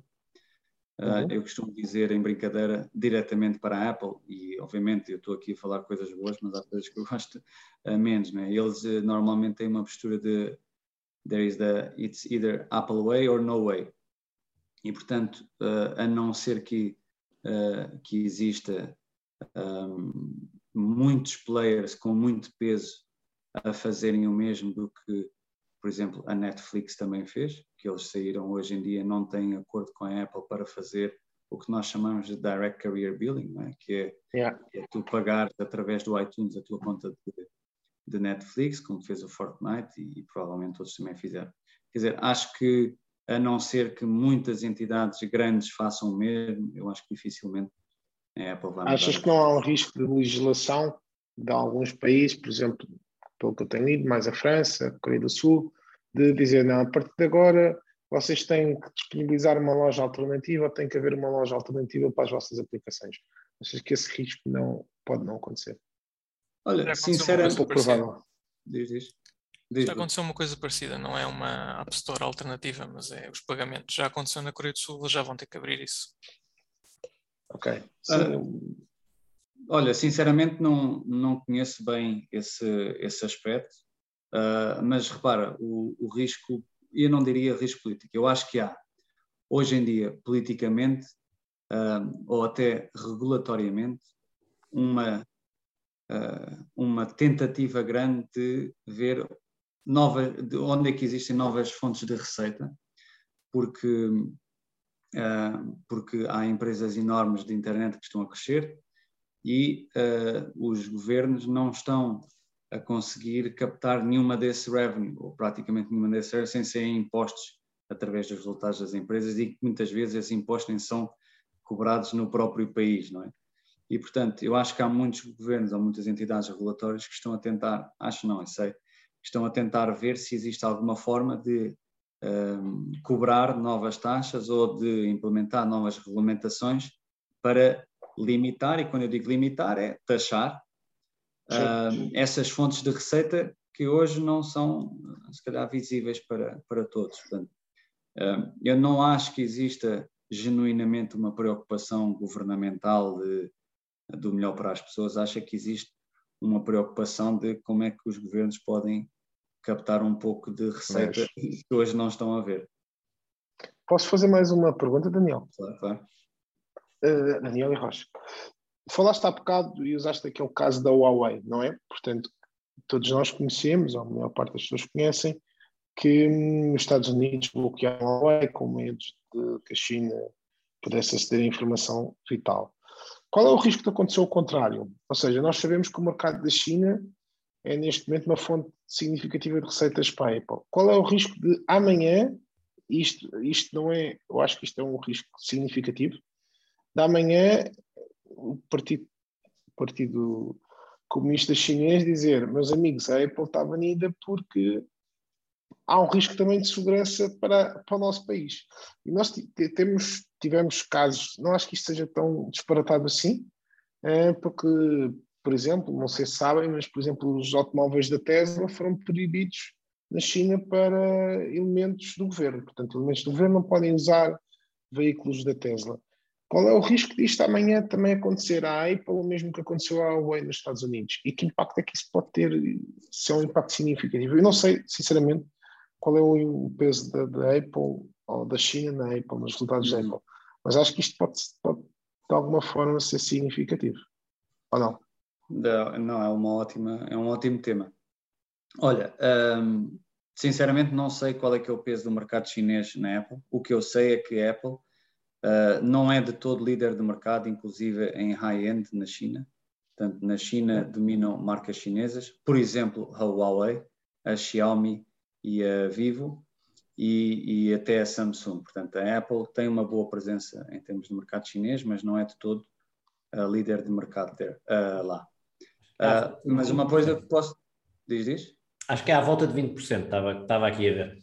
E se for 20% já é bastante bom, considerando que eles só com uh, uma, um segmento alto de mercado.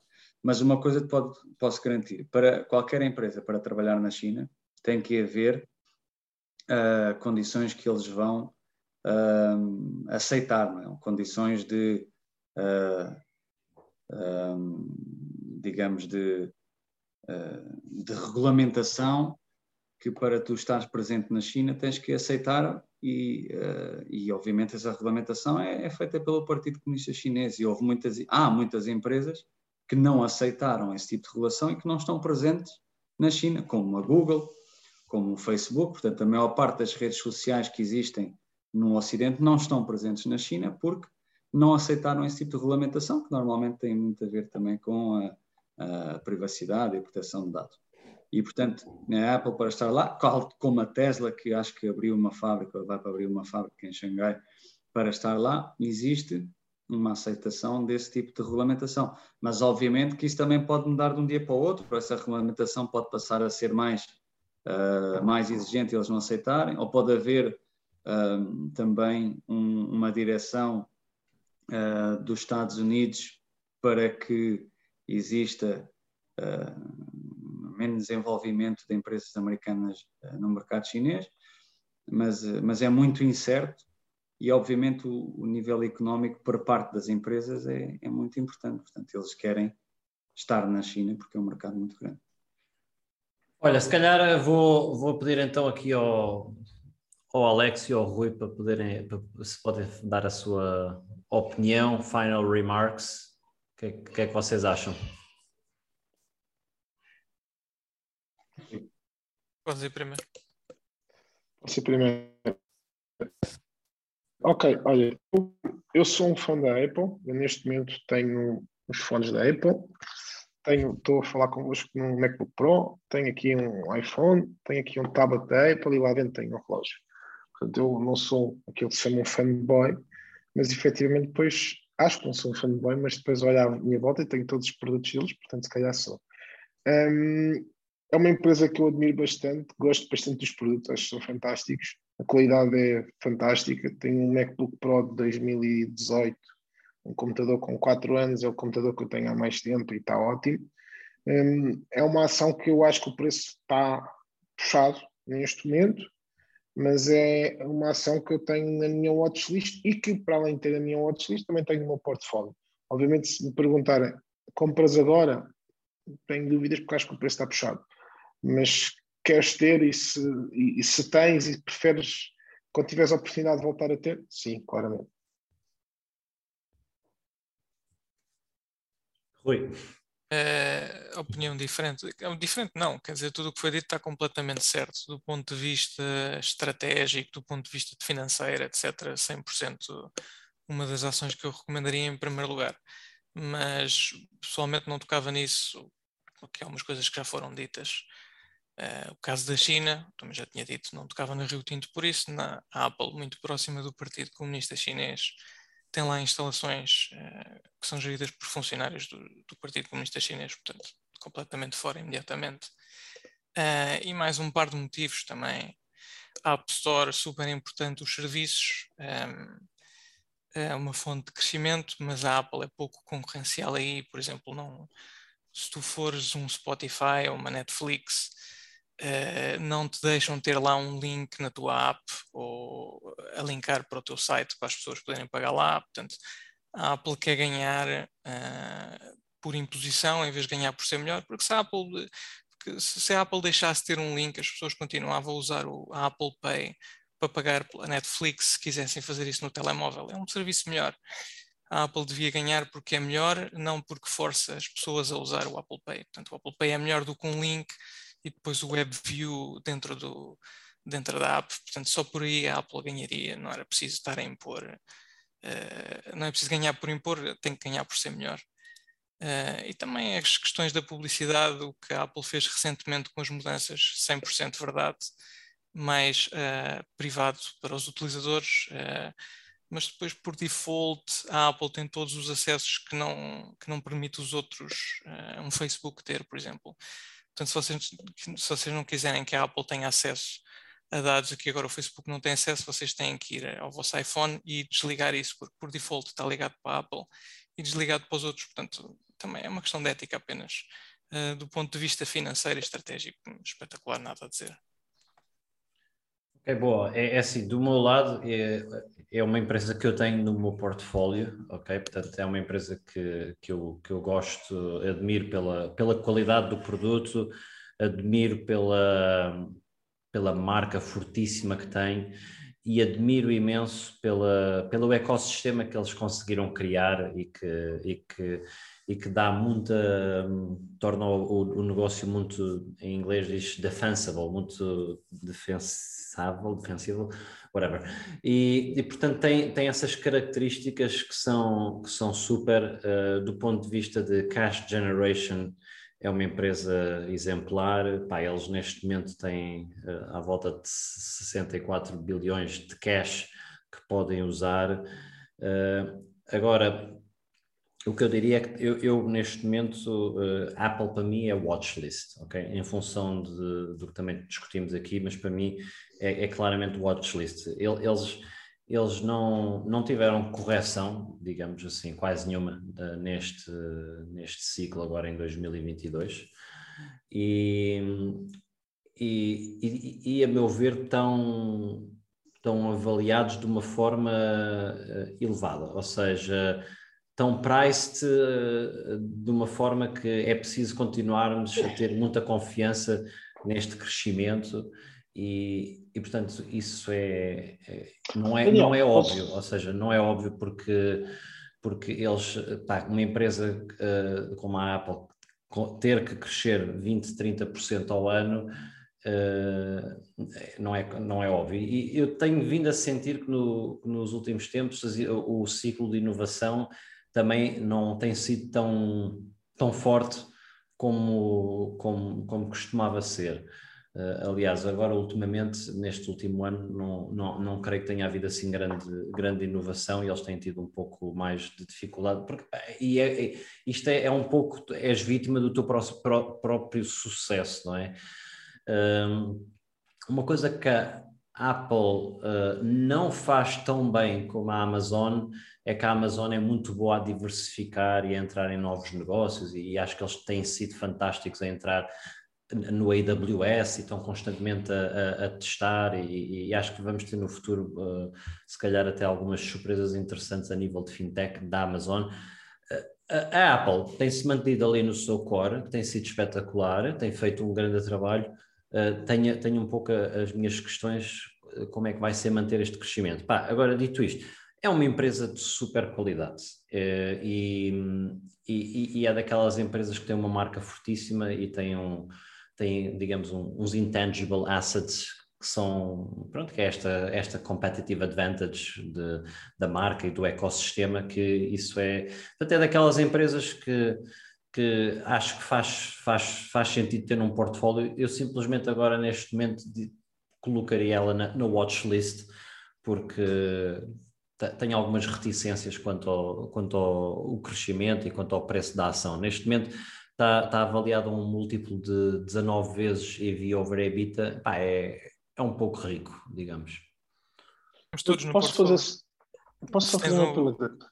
Espera só se tens o S&P 500 ou o MSCI World é a tua, é a tua principal participação. Pois. É, pois. É, é, eu acho que disseste aqui uma coisa interessante, que é o preço que está um bocadinho overrated, talvez é difícil continuar a crescer, a questão da inovação. Mas isto são temas que há 4 ou 5 anos se falava da Apple, Falava, e há, se calhar há seis ou sete, eu, eu, eu, concordo com tudo o que tu disseste, mas depois sinto que andamos há 4, 5, 6, 7 anos a dizer o mesmo da Apple, o mesmo da Amazon, o mesmo da Tesla, dizemos sempre que o preço está overrated, mas o valor da ação continua a subir e os resultados continuam a subir nos últimos 5 anos. Ou seja, eu, estou sempre naquela, devo comprar ou não devo comprar? Não, está muito puxado. Mas depois, passar dois ou três anos, e eu, por exemplo, pensei mesmo na Amazon aqui há uns tempos, achava o preço demasiado elevado, e se calhar foi um erro não ter comprado. Mas era só isso que eu queria dizer. Sim, é pá, e, e, é um ponto super verdade, e acho que nos aconteceu a todos nos últimos anos ter aquelas ações que iam fugindo e continuavam a subir. Uh, acho que também os últimos anos também foram anos pautados muito por um mercado uh, muito bull, não é? Também uh, a ação dos governos centrais também assim o ajudou. E, epá, assim, eu acho que aqui é um pouco, digamos, é uma decisão um pouco risk versus return. E temos que perceber um pouco Pá, qual é que é a tua expectativa de retorno para este tipo de ação? Epá, eu acho que é uma empresa de super qualidade e faz sentido ter, ter no portfólio. Uh, eu neste momento estou é, é mais tipo watchlist, uh, digamos.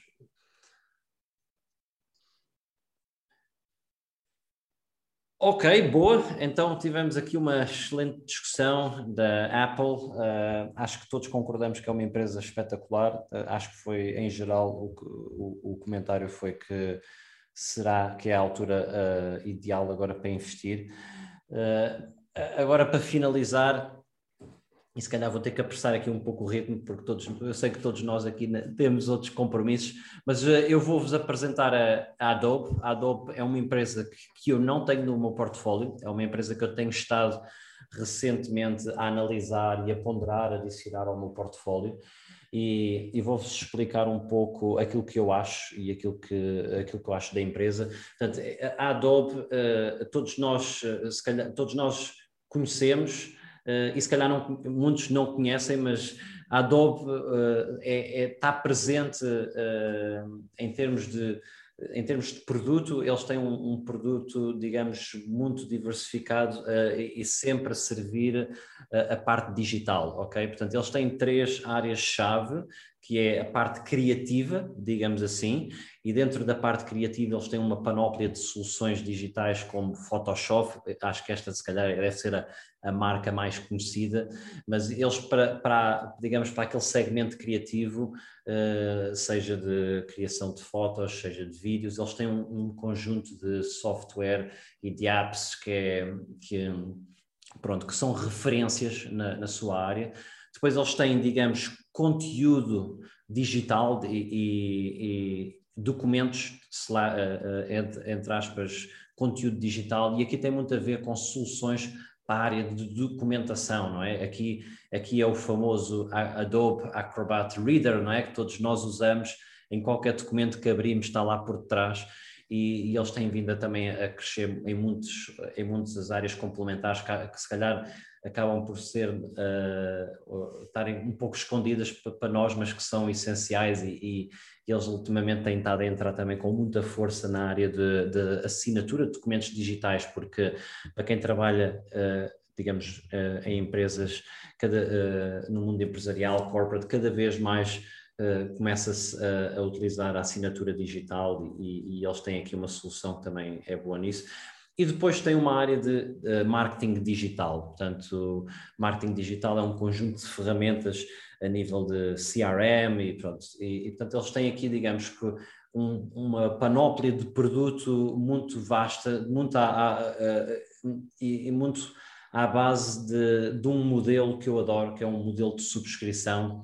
Portanto, eles. Um, e se calhar, só para, só para, só para finalizar aqui, uh, um, um, um, ponto, um, um, facto que eu também queria deixar, uh, eles dentro daquela categoria de creative, uh, pelo, que, pelo que eu tive a ler, 80% dos filmes no Sundance Festival usam, usam este software, o, que é, o que é realmente marcante no sentido em que uh, que significa que as pessoas e os profissionais da área valorizam muito e usam muito esta, pronto, as ferramentas, os softwares, as soluções que eles têm. Segundo, o segundo ponto que eu estava a, a, mencionar é eles têm um modelo de subscrição. O modelo de subscrição uh, é um modelo que, que eu adoro porque dá uma grande estabilidade e, e, e visibilidade sobre o, sobre o cash flow da empresa, não é? Portanto, não, eles não têm que ir constantemente bater à, às portas dos clientes para vender, não é um modelo que uh, mensalmente está dinheiro a entrar e 90% das vendas é, é este, é, tem este perfil recorrente. E em termos também mais estratégicos, uh, eles neste momento não têm assim nenhum grande concorrente direto, ou seja, eles obviamente eles estão presentes em muitas áreas e em todas as áreas que estão há sempre, obviamente, algumas alternativas, mas não há assim nenhum grande concorrente direto dentro desta área mais criativa, digamos assim.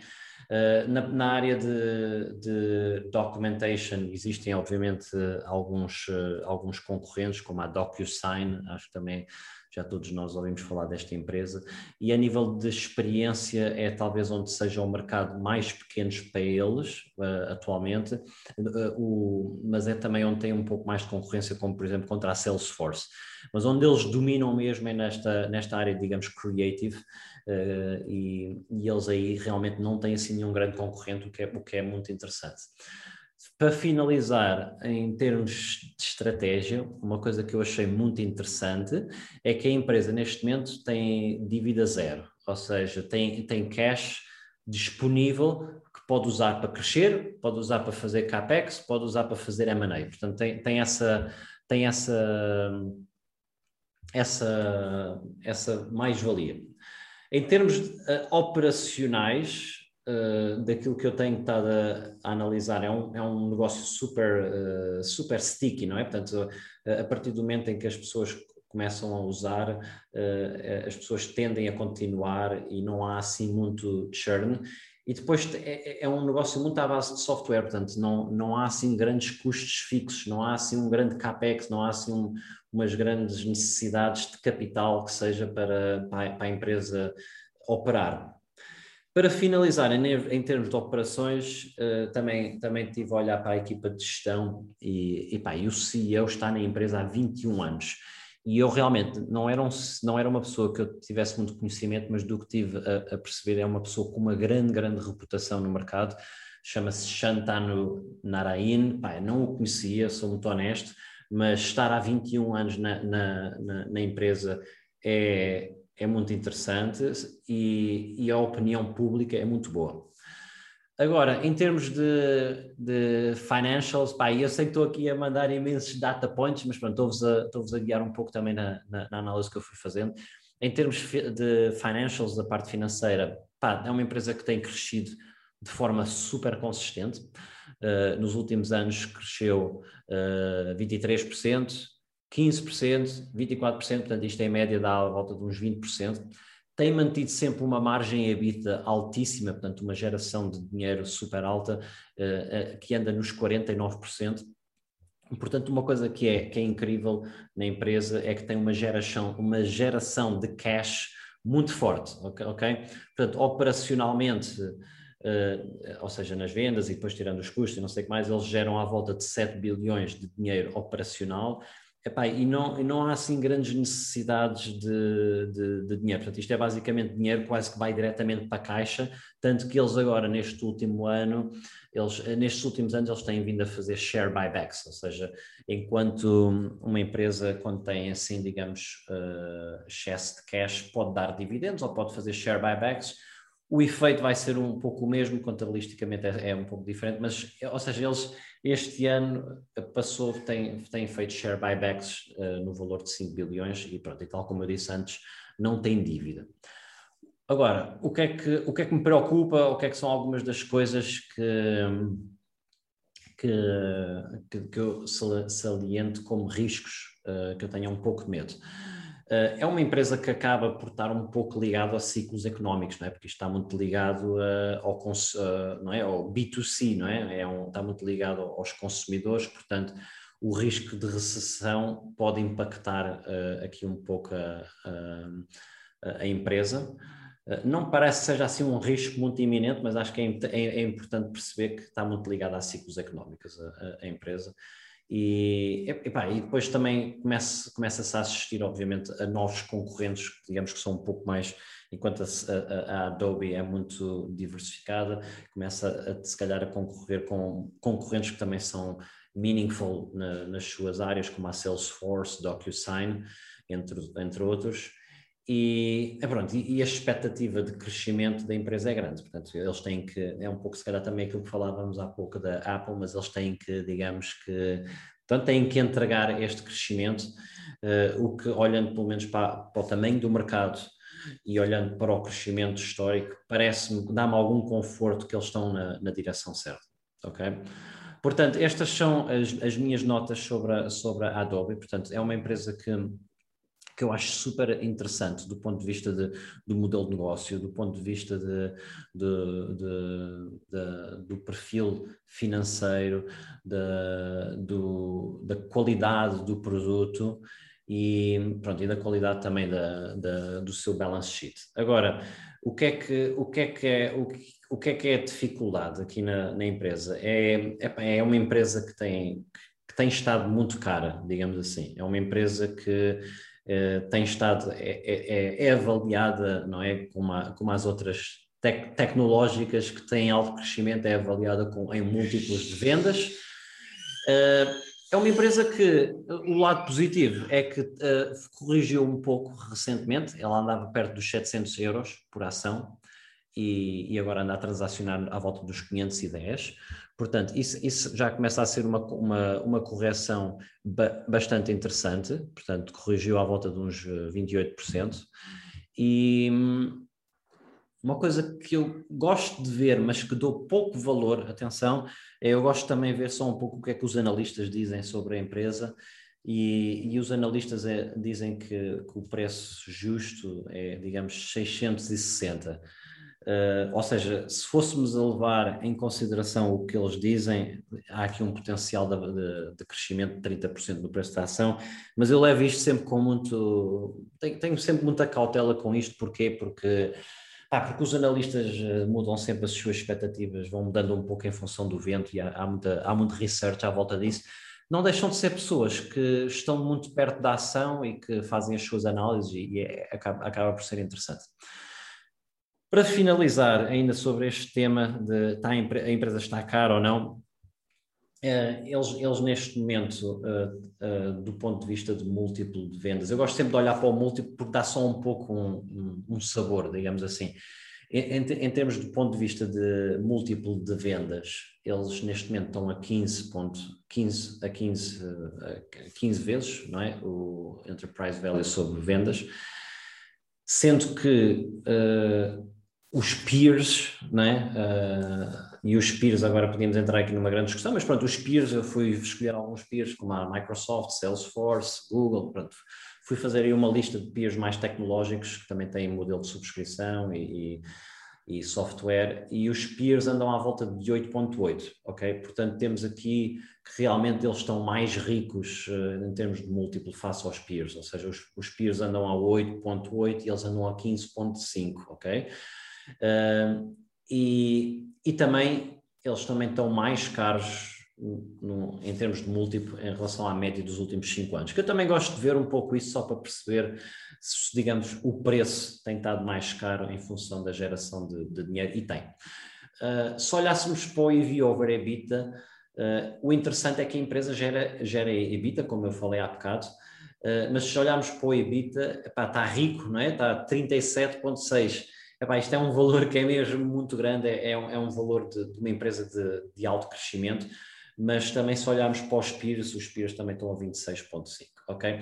Portanto, o que é que, em conclusão, o que é que eu tenho a dizer do, desta parte mais de financeira, mais de, de retorno, mais de rentabilidade, é que realmente a empresa, colocando de lado a parte que falámos mais estratégica, mas em termos de preço, digamos assim, a empresa está, está neste momento à volta dos 500 euros, já andou nos 700, corrigiu um pouco, ainda continua cara, a, a, a meu ver. Um, os múltiplos uh, pá, estão, estão mais uh, caros que os peers e estão mais caros que, que a média histórica.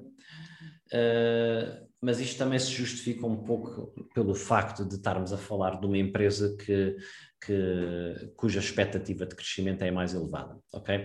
Portanto, o que é que, o que, é que eu acho que, que faria um pouco sentido para mim, enquanto, enquanto investidor, é, é ou se calhar a questão ao contrário, o que, que, tipo de retorno é que eu acho que, que é, é possível atingir com esta empresa uh, nos próximos cinco anos? Uh, a, a, minha análise está-me a dar à volta de uns 11 a 12% ao ano. Okay? Um, é o conceito da IRR que, que já falei aqui muitas vezes, mas pronto, e, e, o, isto, no fundo, é, é, o retorno anual, depois temos que ver em, em cinco anos, se fôssemos a fazer o, o, retorno todo, seria à volta de uma apreciação de 70%, mas eu, a, a, minha análise está-me a dar à volta de uns 11% a 12% ao ano.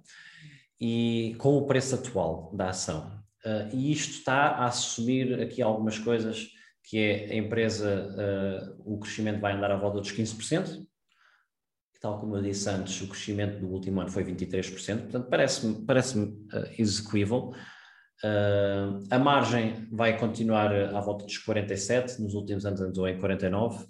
Ah, e o múltiplo é que é que eu não acredito que o múltiplo vá ser tão grande e, e acho que vai convergir novamente para, para, para, para, um valor um pouco inferior, eh, se calhar, se calhar igual ou até um bocadinho menor que a, que a média histórica. Portanto, se eu usasse estes pressupostos, não é? Na, na, minha análise, isso dava 11 a 12%, ok? Uh, portanto, e para mim, tendo em conta a qualidade da empresa, uh, a qualidade do produto, o facto de ser um modelo de subscrição, o facto de eles consecutivamente conseguirem crescer, é uma empresa que eu gostava de ter no meu portfólio, uh, é uma empresa que eu acho interessante, é uma empresa que eu continuo um pouco desconfortável com o preço atual e, e, e em função de, pronto, de, de, das tecnológicas também estarem muito a serem agora afetadas e de, pronto, da consequência das, da inflação, da consequência das taxas de juro, uh, eu acho que ainda vai se calhar continuar aqui um pouco um momento de, de instabilidade que pode ser momentâneo, mas como pode ser vários anos, então eu tenho sempre a minha perspectiva sempre mais conservadora, e, e para eu investir nesta ação, 11% para mim parece-me insuficiente. E então aquilo que eu estou, que eu vou fazer e, e, em jeito de conclusão é, para mim é uma, é uma empresa a comprar, sem dúvida, mas para mim só a partir dos 450 é que eu, começo, é que eu começaria, começaria ativamente a pensar em comprar, não ao atual preço. Portanto, é, esta é um pouco a minha observação. Uh, perguntas, comentários, o que é que vocês acham? Eh, eu posso começar. Epá, hum, sinceramente, a Adobe acho que é, é uma daquelas empresas que, que, que, eu utilizo todos os dias, porque tenho que utilizar PDFs, mas que efetivamente não a conheço bem. Quer dizer, na minha equipa, obviamente, utilizamos imenso Photoshop, por causa da parte criativa, mas eh, não consigo dizer que conheça bem a empresa. Uh, pelo que tu disseste, um, parece-me ter algumas limitações, quer dizer, mesmo na parte criativa vejo que existem algumas limitações em termos de crescimento, porque trabalham muito com B2B, não as vejo muito a conseguirem uh, embarcar. Um, necessariamente, Tiago, eles trabalham muito com web designers, com UX, user experience, artistas, fotógrafos. Portanto, não é necessariamente aquele puro Sim. B2B. Sim. Ok, de deixa-me corrigir então. Muito num, numa. Portanto, a clientela deles são profissionais, se calhar não, não profissionais uh, de mil empregados, podem ser profissionais independentes, Sim. o que limita, não é? Quer dizer, eu acho que se calhar eles têm uma oportunidade ou podem tentar perceber se isto fizer parte da visão deles, como é que eles podem uh, criar um produto de mais utilização uh, diária individual. Portanto, nesse aspecto é que eu estava a dizer que podem estar um pouco mais limitados. Uh, pelo que tu disseste da, da, avaliação da empresa, muito interessante o crescimento de dois dígitos constante nos últimos anos, acho que isso é bom. Não ter dívida é um aspecto muito importante. Se calhar a diversificação do negócio pode partir pela aquisição, né, pelo facto de eles terem, se calhar, facilidade em termos de cash flow a partir de contrair dívida. Não, não sei, e obviamente vou confiar em ti na comparação dos múltiplos, não sei se um Google uh, é, é, a melhor empresa para comparar, uma Microsoft já possa ser mais semelhante. Um, eu, eu, meti uma lista. Se calhar são animais muito diferentes. Eu meti uma lista mais longa de peers que agora não, que, que não, não, não, te, não dei a lista toda, mas, mas, mas, mas sim, mas estão lá outras empresas como a Salesforce e tem mais outras empresas mais comparáveis, sem dúvida. Pois. Uh, pronto, na comparação que tu fizeste, obviamente que dá, parece que a empresa está muito cara, uh, mas pronto, não, não tenho uma opinião muito, muito específica. Acho que é uma empresa com uma boa qualidade.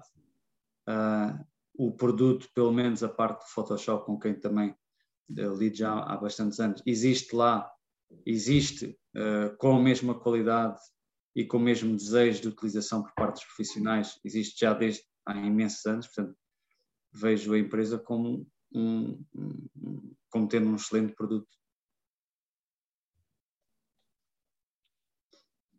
Okay. Alex, Rui, o que é que vocês fariam?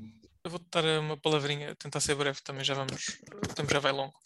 Uh, eu já olhei para a Adobe, para mim também é uma empresa claramente do watchlist, também adoro o modelo de subscrição, aliás, eles foram dos primeiros, eles e a Microsoft são talvez os pais da, do modelo. Uh, é um modelo que alinha super bem os incentivos da empresa com o consumidor, portanto, o consumidor pode sair quando quiser, portanto, a empresa está incentivada a continuar a prestar um bom serviço after sales, garantir que o consumidor fica, isso é espetacular. Um, não conheço a empresa a fundo, por isso não compraria agora. Como tu dizes, há três áreas, eu conheço um bocadinho todas e não conheço muito nenhuma. Uh, acho, no entanto, na, na, parte criativa, agora não sei se é para pequenos escritórios ou não, também existe um par de concorrentes, Figma e Sketch. Hás de olhar para isso, não sei, mas se calhar é uma coisa pequenina no total da parte criativa da Adobe, não sei, mas sei que são produtos novos que têm tido muito uh, bom feedback. Uh, pá, por isso, um problema aí. E agora temos de múltiplos. Não, a empresa já corrigiu um bocadinho, como tu dizes, 10%, agora este ano 25% desde o topo. Eu acho que os múltiplos estão um bocadinho mais baixos. Portanto, comparado com os múltiplos históricos deles, acho que não estão assim tão altos. Também não estão propriamente baixos, mas pode ser um ponto bom. Não é espetacular para entrar, como tu dizes, se a empresa descer mais 10, 15%, acho que fica muito atrativa. O watchlist. Da minha parte, eu, eu sinceramente nunca tinha olhado para, para a Adobe. Um, não conheço os múltiplos, não conheço os financials da empresa, uh, tenho alguma dificuldade em dar uma opinião. Conheço a Adobe apenas na parte profissional, ou seja, no setor em que nós trabalhamos, por vezes vendemos alguns, alguns softwares deles mais diretamente a empresas, não é?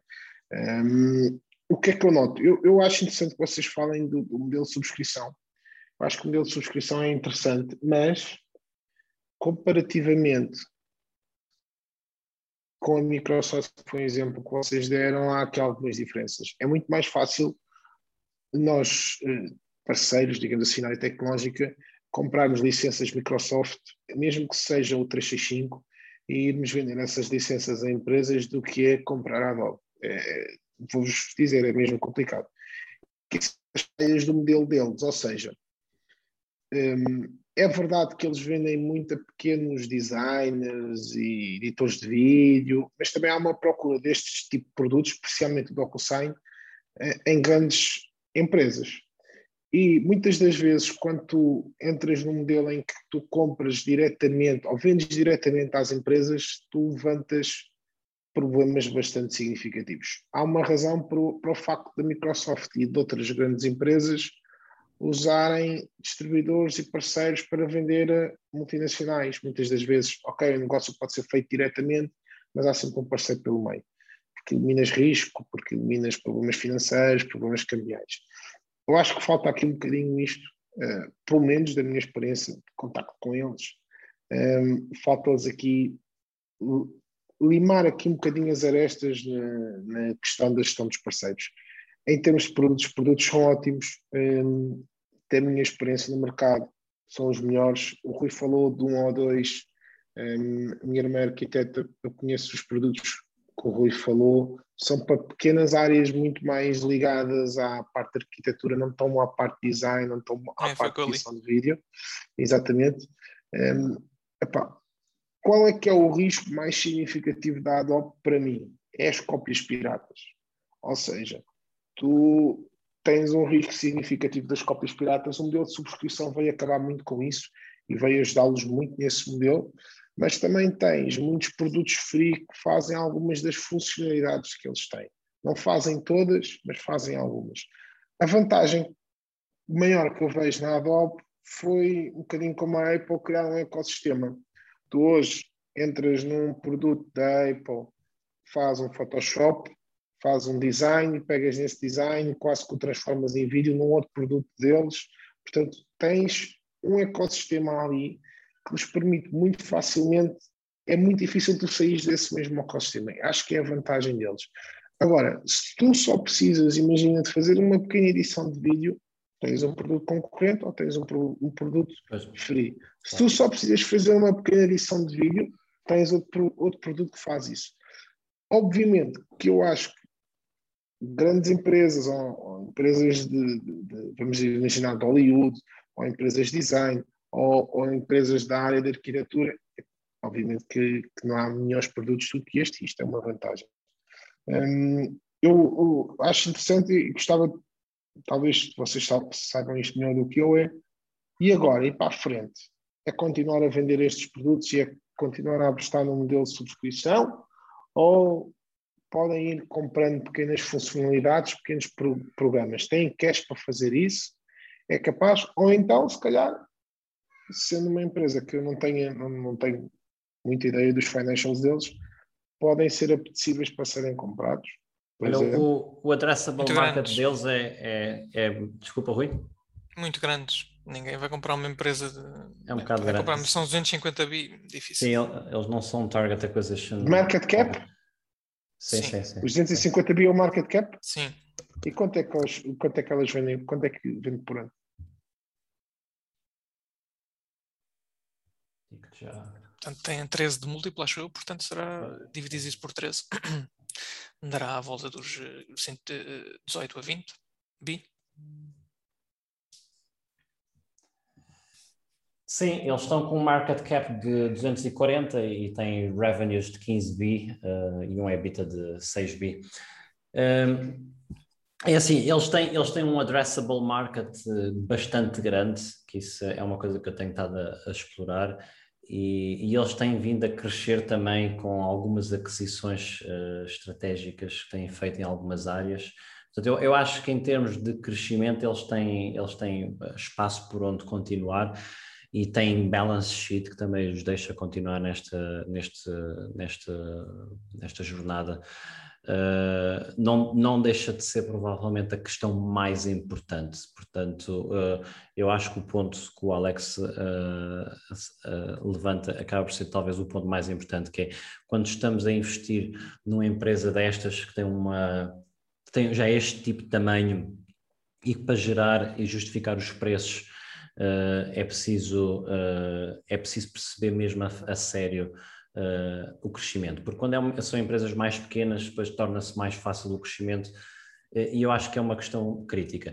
Portanto, meus amigos, vou vou ter que, vou ter que ir para, para a conclusão. Tivemos hoje aqui um, infelizmente, porque a discussão era, está a ser eh, deliciosa, uh, tivemos hoje aqui um, um episódio brutal, uh, onde tenho mesmo a agradecer a generosidade e o tempo do Tiago, do Alexandre e do Rui, e acima de tudo a agradecer por nos deixarem entrar dentro da vossa cabeça e perceber como vocês pensam sobre investimentos.